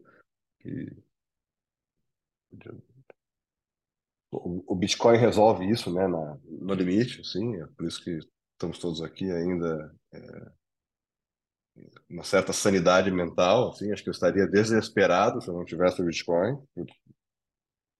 mas não, ainda bem que temos Bitcoin, eu consigo ficar, manter uma sanidade mental um pouco mais tranquila. Mas o... me preocupa muito o caminho do CBDC e me preocupa muito um, as pessoas. Eu, eu vejo o caminho meio inevitável, assim, de que eles vão tentar e vai ter essa movimentação, assim. Eu acho que vende a ideia da facilidade, né? O Pix, cara, é muito conveniente, é um bom exemplo assim de avanço do CBDC. É, é super conveniente o Pix, todo mundo usa. Poucas pessoas resistem assim, né, é, a darem seus CPFs, né, ou fazer essas transações tudo no Pix. É, mostra que a, a conveniência é uma, um grande ponto de barganha, assim. Muitas vezes as pessoas escolhem o que é mais conveniente, sem considerar muito os impactos, né, que isso tem. Ima- eu, eu vejo muito um caminho de CBDC atrelado, é, acho que em paralelo vem a agenda de UBI, né, de Universal Basic Income, com o CBDC ser mais fácil de, de aplicar.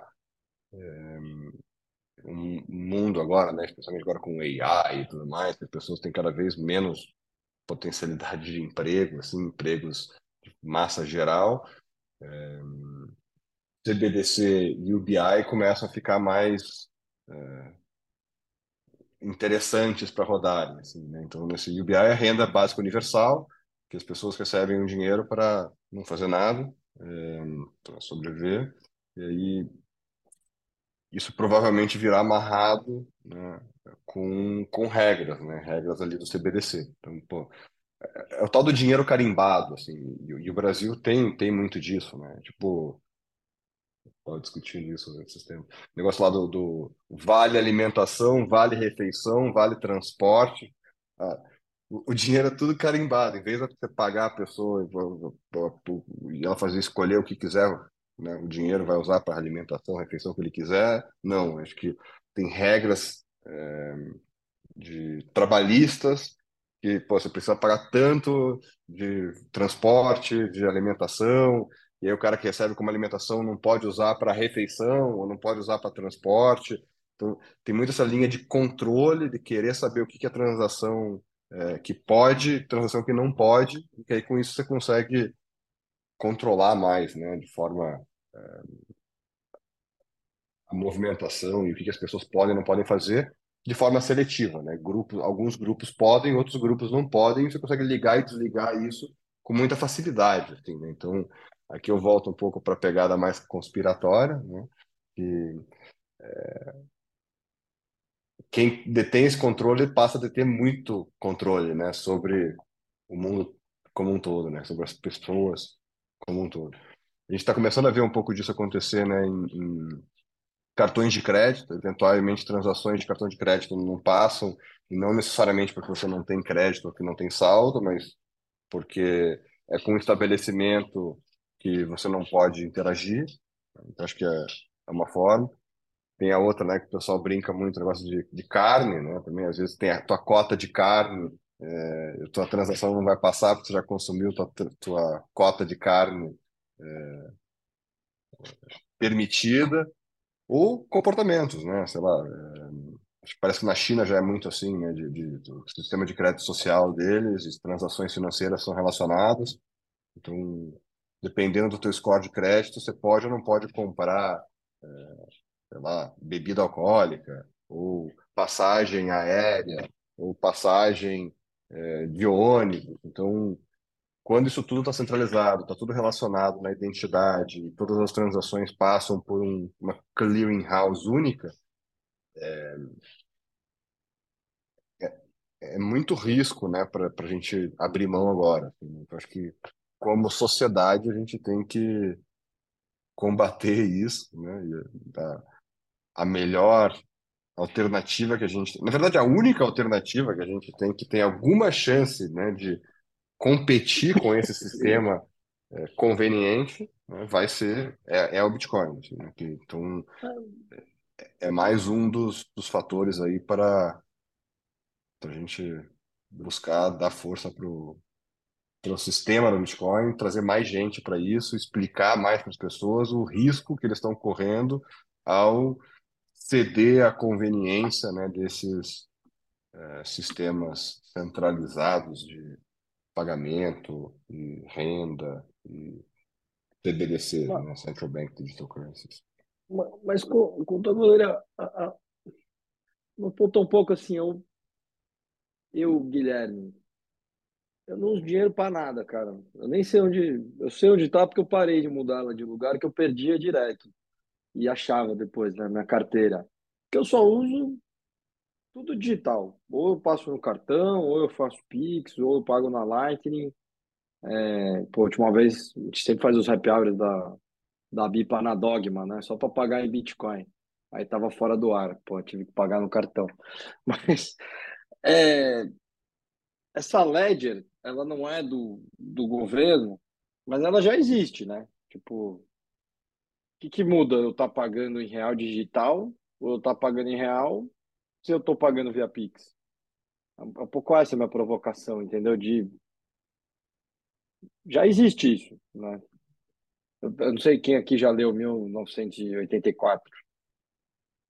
É, 80, é 84, né?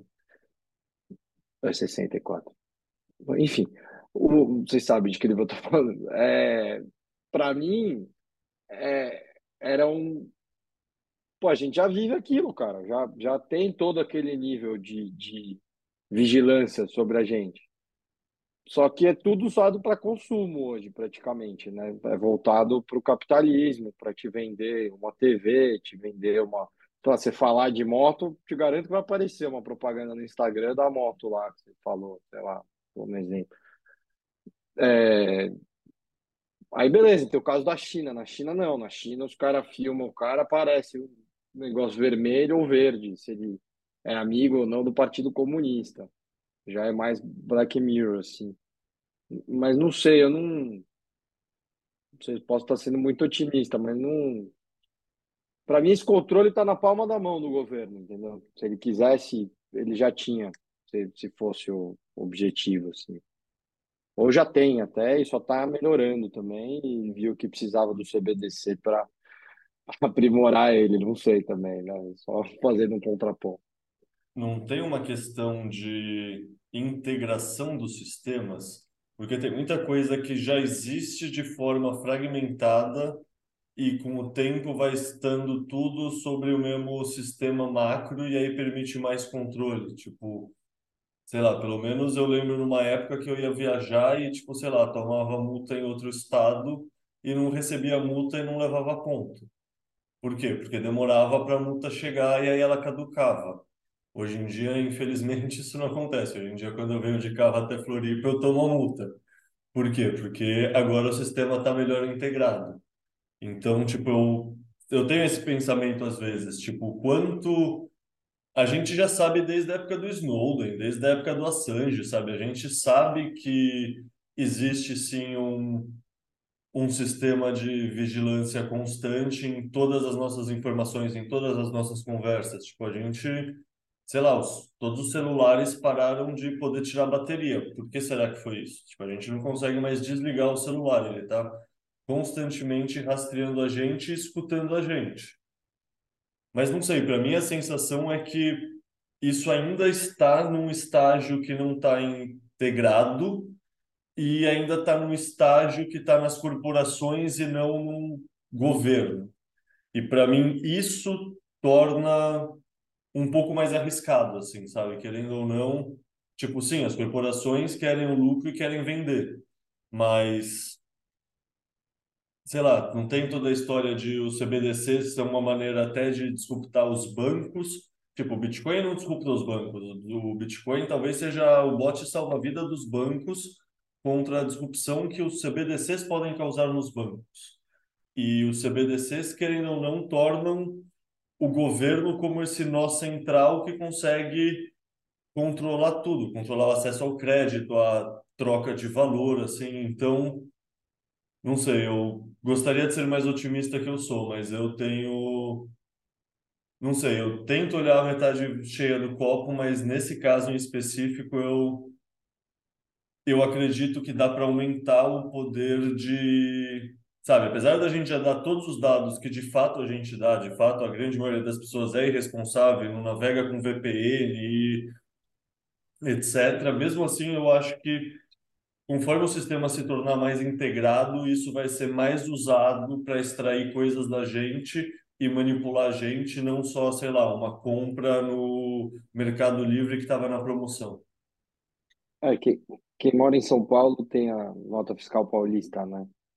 Aí uma vez nessas conversas de Bitcoin, alguém falou, é só pro governo ficar rastreando. Nunca mais dei a porra do meu CPF lá, sempre dava. Pegava um dinheirinho, mas era, sei lá, 10 reais. Ficava lá, quase nada. Então vocês têm um ponto. Vocês têm um ponto. Não, deixa, deixa eu complementar aqui, que eu acho que é, é- é importante aqui. É- é- acho que uma, uma forma de olhar para isso, pelo menos foi para mim, ficou bem marcado, né?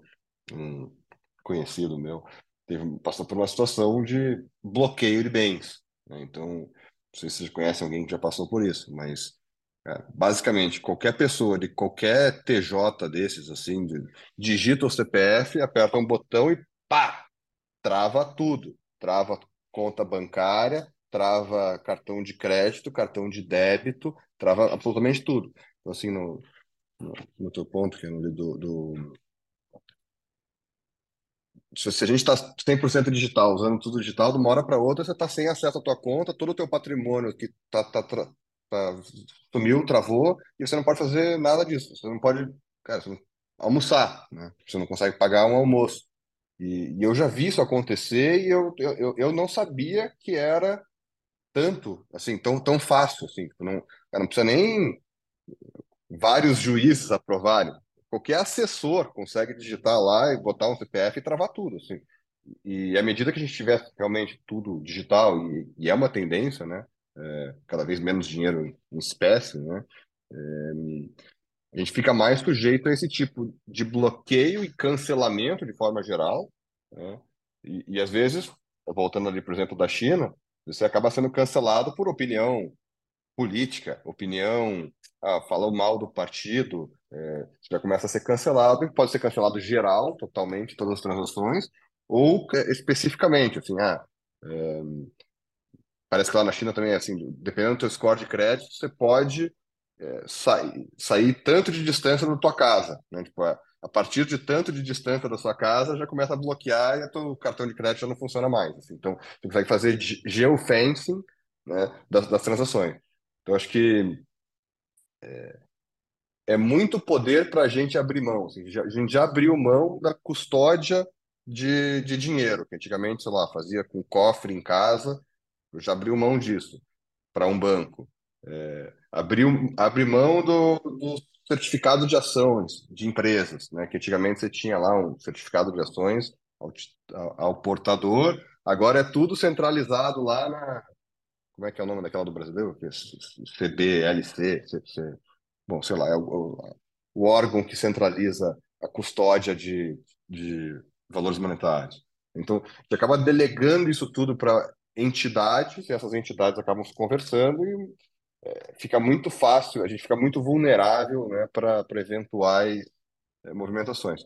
E acho que um outro exemplo que eu queria trazer aqui também é o de viagem, também, que talvez um pouco mais prático, mais relacionável. É, cara, muitas vezes está viajando e os cartões não passam, né, por alguma razão. Lá, ah, o cartão não está passando porque sei lá, você não autorizou, não apertou o botão, ou você vai bloquear a transação. Já dá um desespero, assim, né? Você já não consegue fazer muita coisa, fica tudo muita coisa travado. E a alternativa para isso é ter redundâncias, né? Pô, ter vários cartões, né? Ter vários, várias frentes. No limite, até, tipo, acho que bitcoiners em geral pensam mais nisso, é, é ter mais de uma identidade também, é, ou ter pessoas, é, é, PJs offshore, estruturas fora, é, residência, identidade em outros países, outros passaportes, que uma pessoa que detém todo o dinheiro no banco, tem um passaporte, né, um CPF e um cartão de crédito, é muito fácil de controlar, né? Muito fácil de escravizar. Versus uma pessoa que tem três passaportes, residência em oito países, 20 cartões de crédito, multimoeda.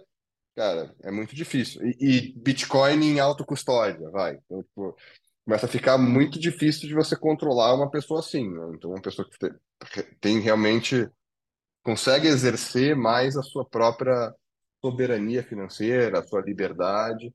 É mais difícil de infringir na liberdade de uma pessoa assim do que de uma pessoa que segue a linha, né, do governo segue as riscas, tudo que o governo manda fazer.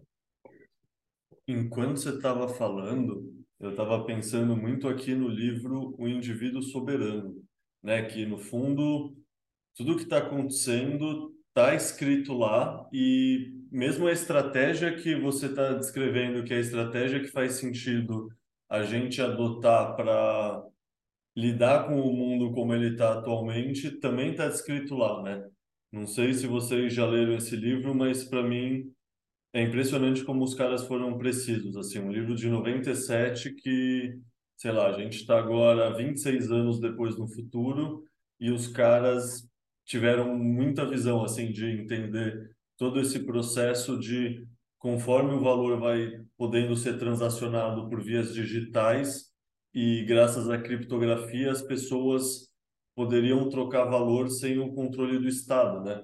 Então é muito interessante ver isso acontecendo na prática e tudo que surge a partir disso, né? O que o Contangulila está falando aí de teoria das bandeiras, por exemplo, de você, sei lá, os cidadãos, os indivíduos não estão mais presos à sua nacionalidade, eles podem morar dois meses por ano em cada país, ter o seu dinheiro em Bitcoin, é, ter um cartão em cada país, pode ser até um pré-pago, pode ser qualquer coisa assim que te torna realmente móvel, realmente um é realmente um indivíduo soberano e não um indivíduo preso na soberania de um de um regente ou de um pelo menos um estado nação assim.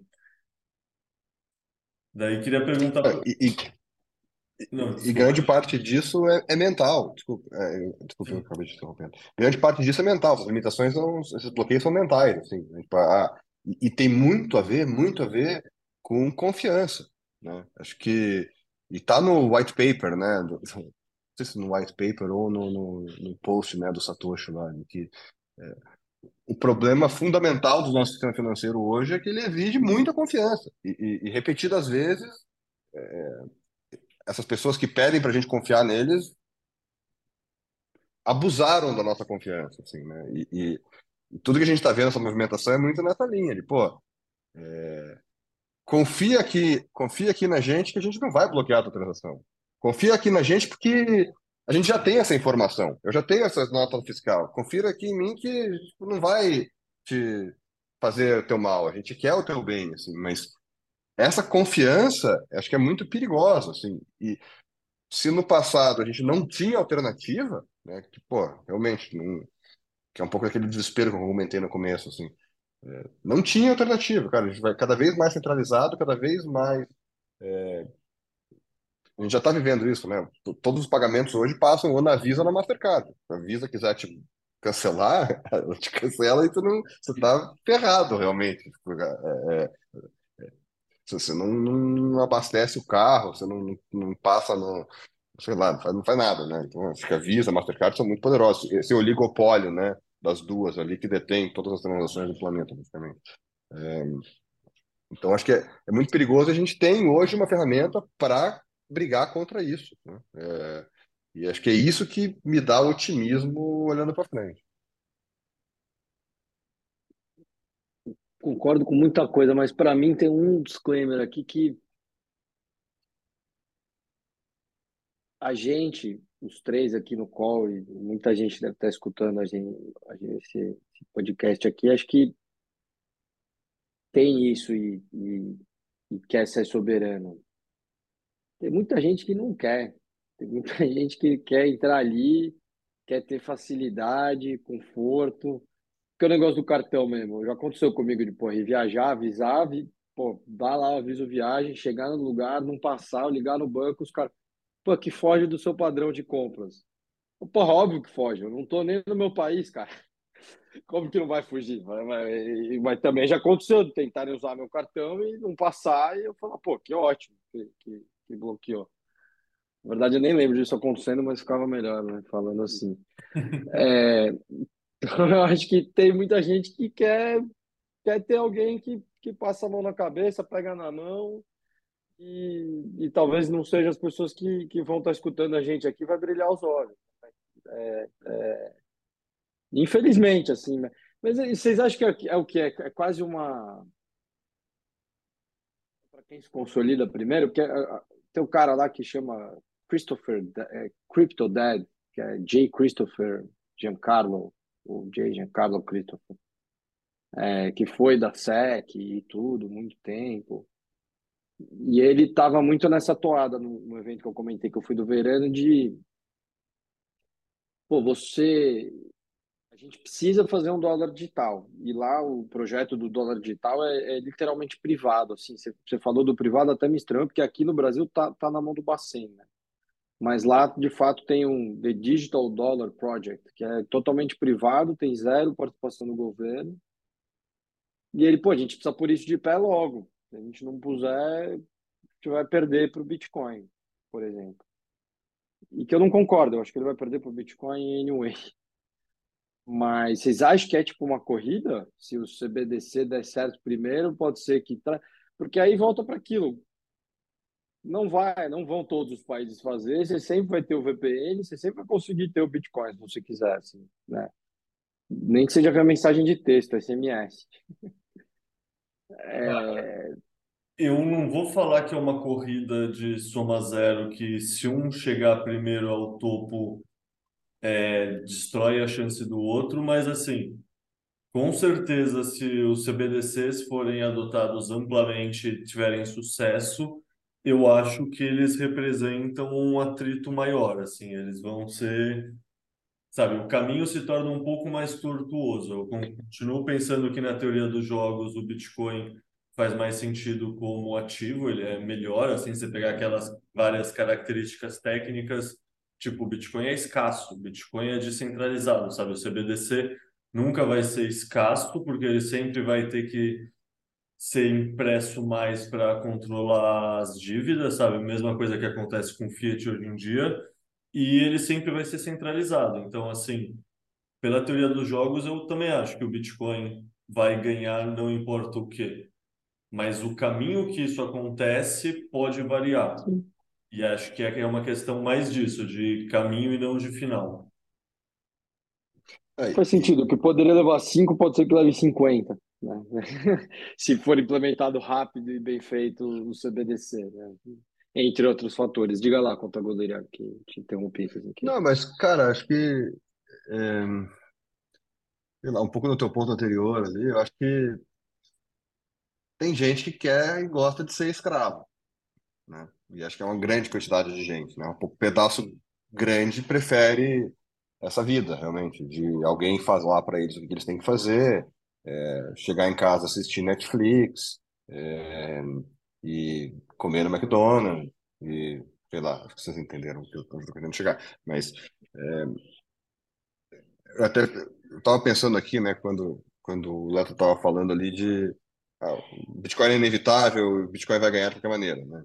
O que eu concordo também, mas eu fico me perguntando o que, que significa o Bitcoin ganhar, né? Porque será que é ganhar para todo mundo ou é ganhar para alguns poucos, assim, que conseguem efetivamente é, se mover e se posicionar antes das portas se fecharem, né?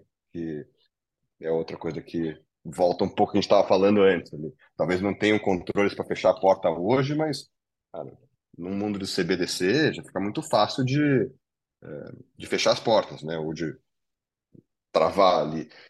E é um pouco do que a gente viu acontecer no Brasil várias vezes já, né? De, é, seja via inflação, né? Você fica preso num dinheiro que você não consegue trocar e depois o dinheiro é hiperinflacionado e todo mundo perde tudo, seja é, bloque, tua conta bloqueada, né? época do Collor lá. No Brasil a gente já viu um monte de coisa disso acontecer, assim, de travar a população em algum, travar a, a, a riqueza da população em algum ativo que pode ser sistematicamente depreciado, né, em prol é, de outro, né, um grupo menor. E, e em geral, eu acho que isso vai continuar acontecendo. Assim, a grande massa acaba sendo prejudicada e não entende nada e acaba sendo abusada, mas para um grupo pequeno que aprende, se, mexe, se movimenta antes, se posiciona antes, esses continuam conseguindo fazer as transações. Né? É, acho que assim, que o, o, políticos, né? se bloquearem o Bitcoin no Brasil, vão bloquear, mas para os políticos talvez permita, ou para eles usa uma conta no exterior para fazer. Então, tem sempre algum jeito que algumas pessoas sabem do jeito e, e, e, conseguem lidar, mas que a grande massa fica presa, né? na, seja na moeda que acaba sendo hiperinflacionada, seja nos controles digitais do CBDC, né, seja na, nas mensagens de controle mental da televisão, jornal, Netflix. Eu acho que exemplo muito claro disso é a própria Rússia, né? Na Rússia, o Banco Central deles está estudando as criptomoedas, o Bitcoin mais especificamente. A Gazprom, que é a Petrobras deles, está se envolvendo junto com a Bitriver com a mineração de Bitcoin. Recentemente, eles divulgaram uma notícia que eles estariam atualmente com a segunda maior hash rate da, da rede Bitcoin e a população não pode usar, e a população não tem acesso. Então é isso, tipo, o pessoal no poder entendeu a proposta do Bitcoin, entendeu o valor do Bitcoin, que é evitar que a população use porque o Bitcoin traz liberdade para eles, mas ao mesmo tempo para o Estado russo, pô, o Estado russo tem energia abundante que eles não podem mais comercializar para a Europa, o gás natural está sancionado e o gasoduto foi explodido, então eles têm energia abundante que eles podem usar de alguma forma. A forma que eles encontram é minerando Bitcoin, que permite monetizar essa energia ociosa, e o subproduto dessa mineração ainda é um dinheiro que é incensurável. Então, assim, é interessante que sim, de fato, o que o país faz do ponto de vista dos poderosos não necessariamente é a mesma coisa que acontece para a grande população, né? Que é o ponto que vocês estão fazendo. É, senhores, Estamos chegando em duas horas, eu já esgotei a pauta também. Então, deixa eu pedir para vocês, vocês têm alguma consideração final, alguma, sei lá, alguma coisa que vocês acham que a gente podia ter abordado mais? Eu, eu vou fazer um comentário aqui, que eu gostei muito da provocação do Conta Gorila de o que, que é o Bitcoin dar certo. Acho que, pô, se o Bitcoin for amplamente adotado, igual você falou, mas fecharem todas as porteiras, de eu ser um dos poucos que, pô, comprei e tenho em autocustódia, não é ele ter dado certo. O que, que eu faço com essa porra? Eu vou ter que vender pro czar da Rússia, pro sheik da Arábia, porque são as únicas pessoas que têm Bitcoin, operam Bitcoin no mundo, né? Isso, isso para mim, acho que não é ele ter dado certo de verdade, né? Para mim, ele dá certo é isso. Acho que é ele primeiro se tornar reserva de valor para as pessoas físicas, que acho que já aconteceu com muita gente, nós três aqui, com certeza. É, depois para a empresa, igual também já aconteceu, é, mas numa escala muito pequena, igual com as pessoas também, para depois, eventualmente, do Banco Central. Mas isso sem jamais ele, ele ser, ser proibido, porque acho que cada proibição leva essa data da bitcoinização, hiperbitcoinização mais para frente seja a China com, a, com os equipamentos de mineração, a gente sabe que não mudou quase nada. Pô, o que ficou no, na cabeça do Norme foi China proibiu mineração de Bitcoin. Ele lembra disso até hoje. Pô, Estados Unidos tenta ficar fechando e sai um monte de notícia disso, que acho que ainda nem é o caso, né? Tá no começo do, da pauta. Pô, meu pai já acha uma merda. Ele vai, nunca mais vai comprar essa porra. Ele achar que os Estados Unidos está remando contra. É, e são coisas que acho que supera, mas realmente demora mais. Então, para mim, dar certo é isso ir, indo até ser do Banco Central e, ao mesmo tempo, poder transacionar dia a dia. Né? É um pouco utópico, porque você tira todo o controle do governo de medir e depois te taxar, seja o que você está ganhando no trabalho, o que você está gastando, enfim. É, mas para mim não é esse mundo de estar tá todas as porteiras fechadas e eu fui um dos primeiros e tenho. E aí só o segundo ponto sobre isso, acho que realmente o Bitcoin ele não ele vem, ele resolve muita coisa, mas uma das principais coisas que ele resolve é uma tacada, que é ter uma reequilíbrio de renda, redistribuição de renda jamais visto na história da humanidade, mas que vai ser uma vez, né? Ele está acontecendo e eventualmente ele vai estabilizar e vai estar tá feito. Dali para frente ele não faz mais distribuição de renda. Ele vai fazer agora, enquanto alguns poucos veem a oportunidade, compram, entendem e ficam com aquilo até aquilo chegar num patamar que dali para frente não vai mais ficar subindo para sempre de maneira é, de uma PG geométrica negativa, né? E fora isso, de novo agradecer, sempre muito bom estar com você e, e debater aí sobre sobre Bitcoin. Tomara que numa próxima a gente consiga fazer tomando uma breja ao vivo aí, seja aqui em São Paulo ou em, em Floripa. É, Conta Gorila, até desculpa, a gente já tinha acho que falado uma vez, né, num call lá na, na Bipa no comecinho aqui, depois que a gente foi falando aqui, eu lembrei melhor pela sua voz. E, mas é isso, obrigado galera, foi um, foi um prazer. E lembrem do recado do Conta Gorila, não foi nem meu, hein? Bitcoin, uh, Bipa, a melhor maneira de comprar e vender Bitcoin é mais rápido, é mais fácil, usem lá. Valeu. Desculpa a propaganda gratuita, não sei se podia. Boa, não, mas é válido, né? É, pelo menos a minha, minha experiência, né, com a BIP, sempre me surpreendeu positivamente, assim, eu acho que lugar fácil, é um lugar, bom lugar para indicar as pessoas, né, para comprar, ter a primeira interação com o Bitcoin, assim, não, não é poluído, né, não é cheio de Bitcoin, cheio de botão brilhando, um monte de coisa. Consegue entrar, fazer um Pix, comprar Bitcoin rápido. Eu acho que isso é, é muito legal, assim, para para poder trazer mais gente. Porque afinal a gente tem um papel nisso também, né? De tentar convencer mais gente, ajudar mais gente. É... Bitcoin talvez seja inevitável, né? Realmente, mas se a gente puder ajudar mais pessoas próximas, né?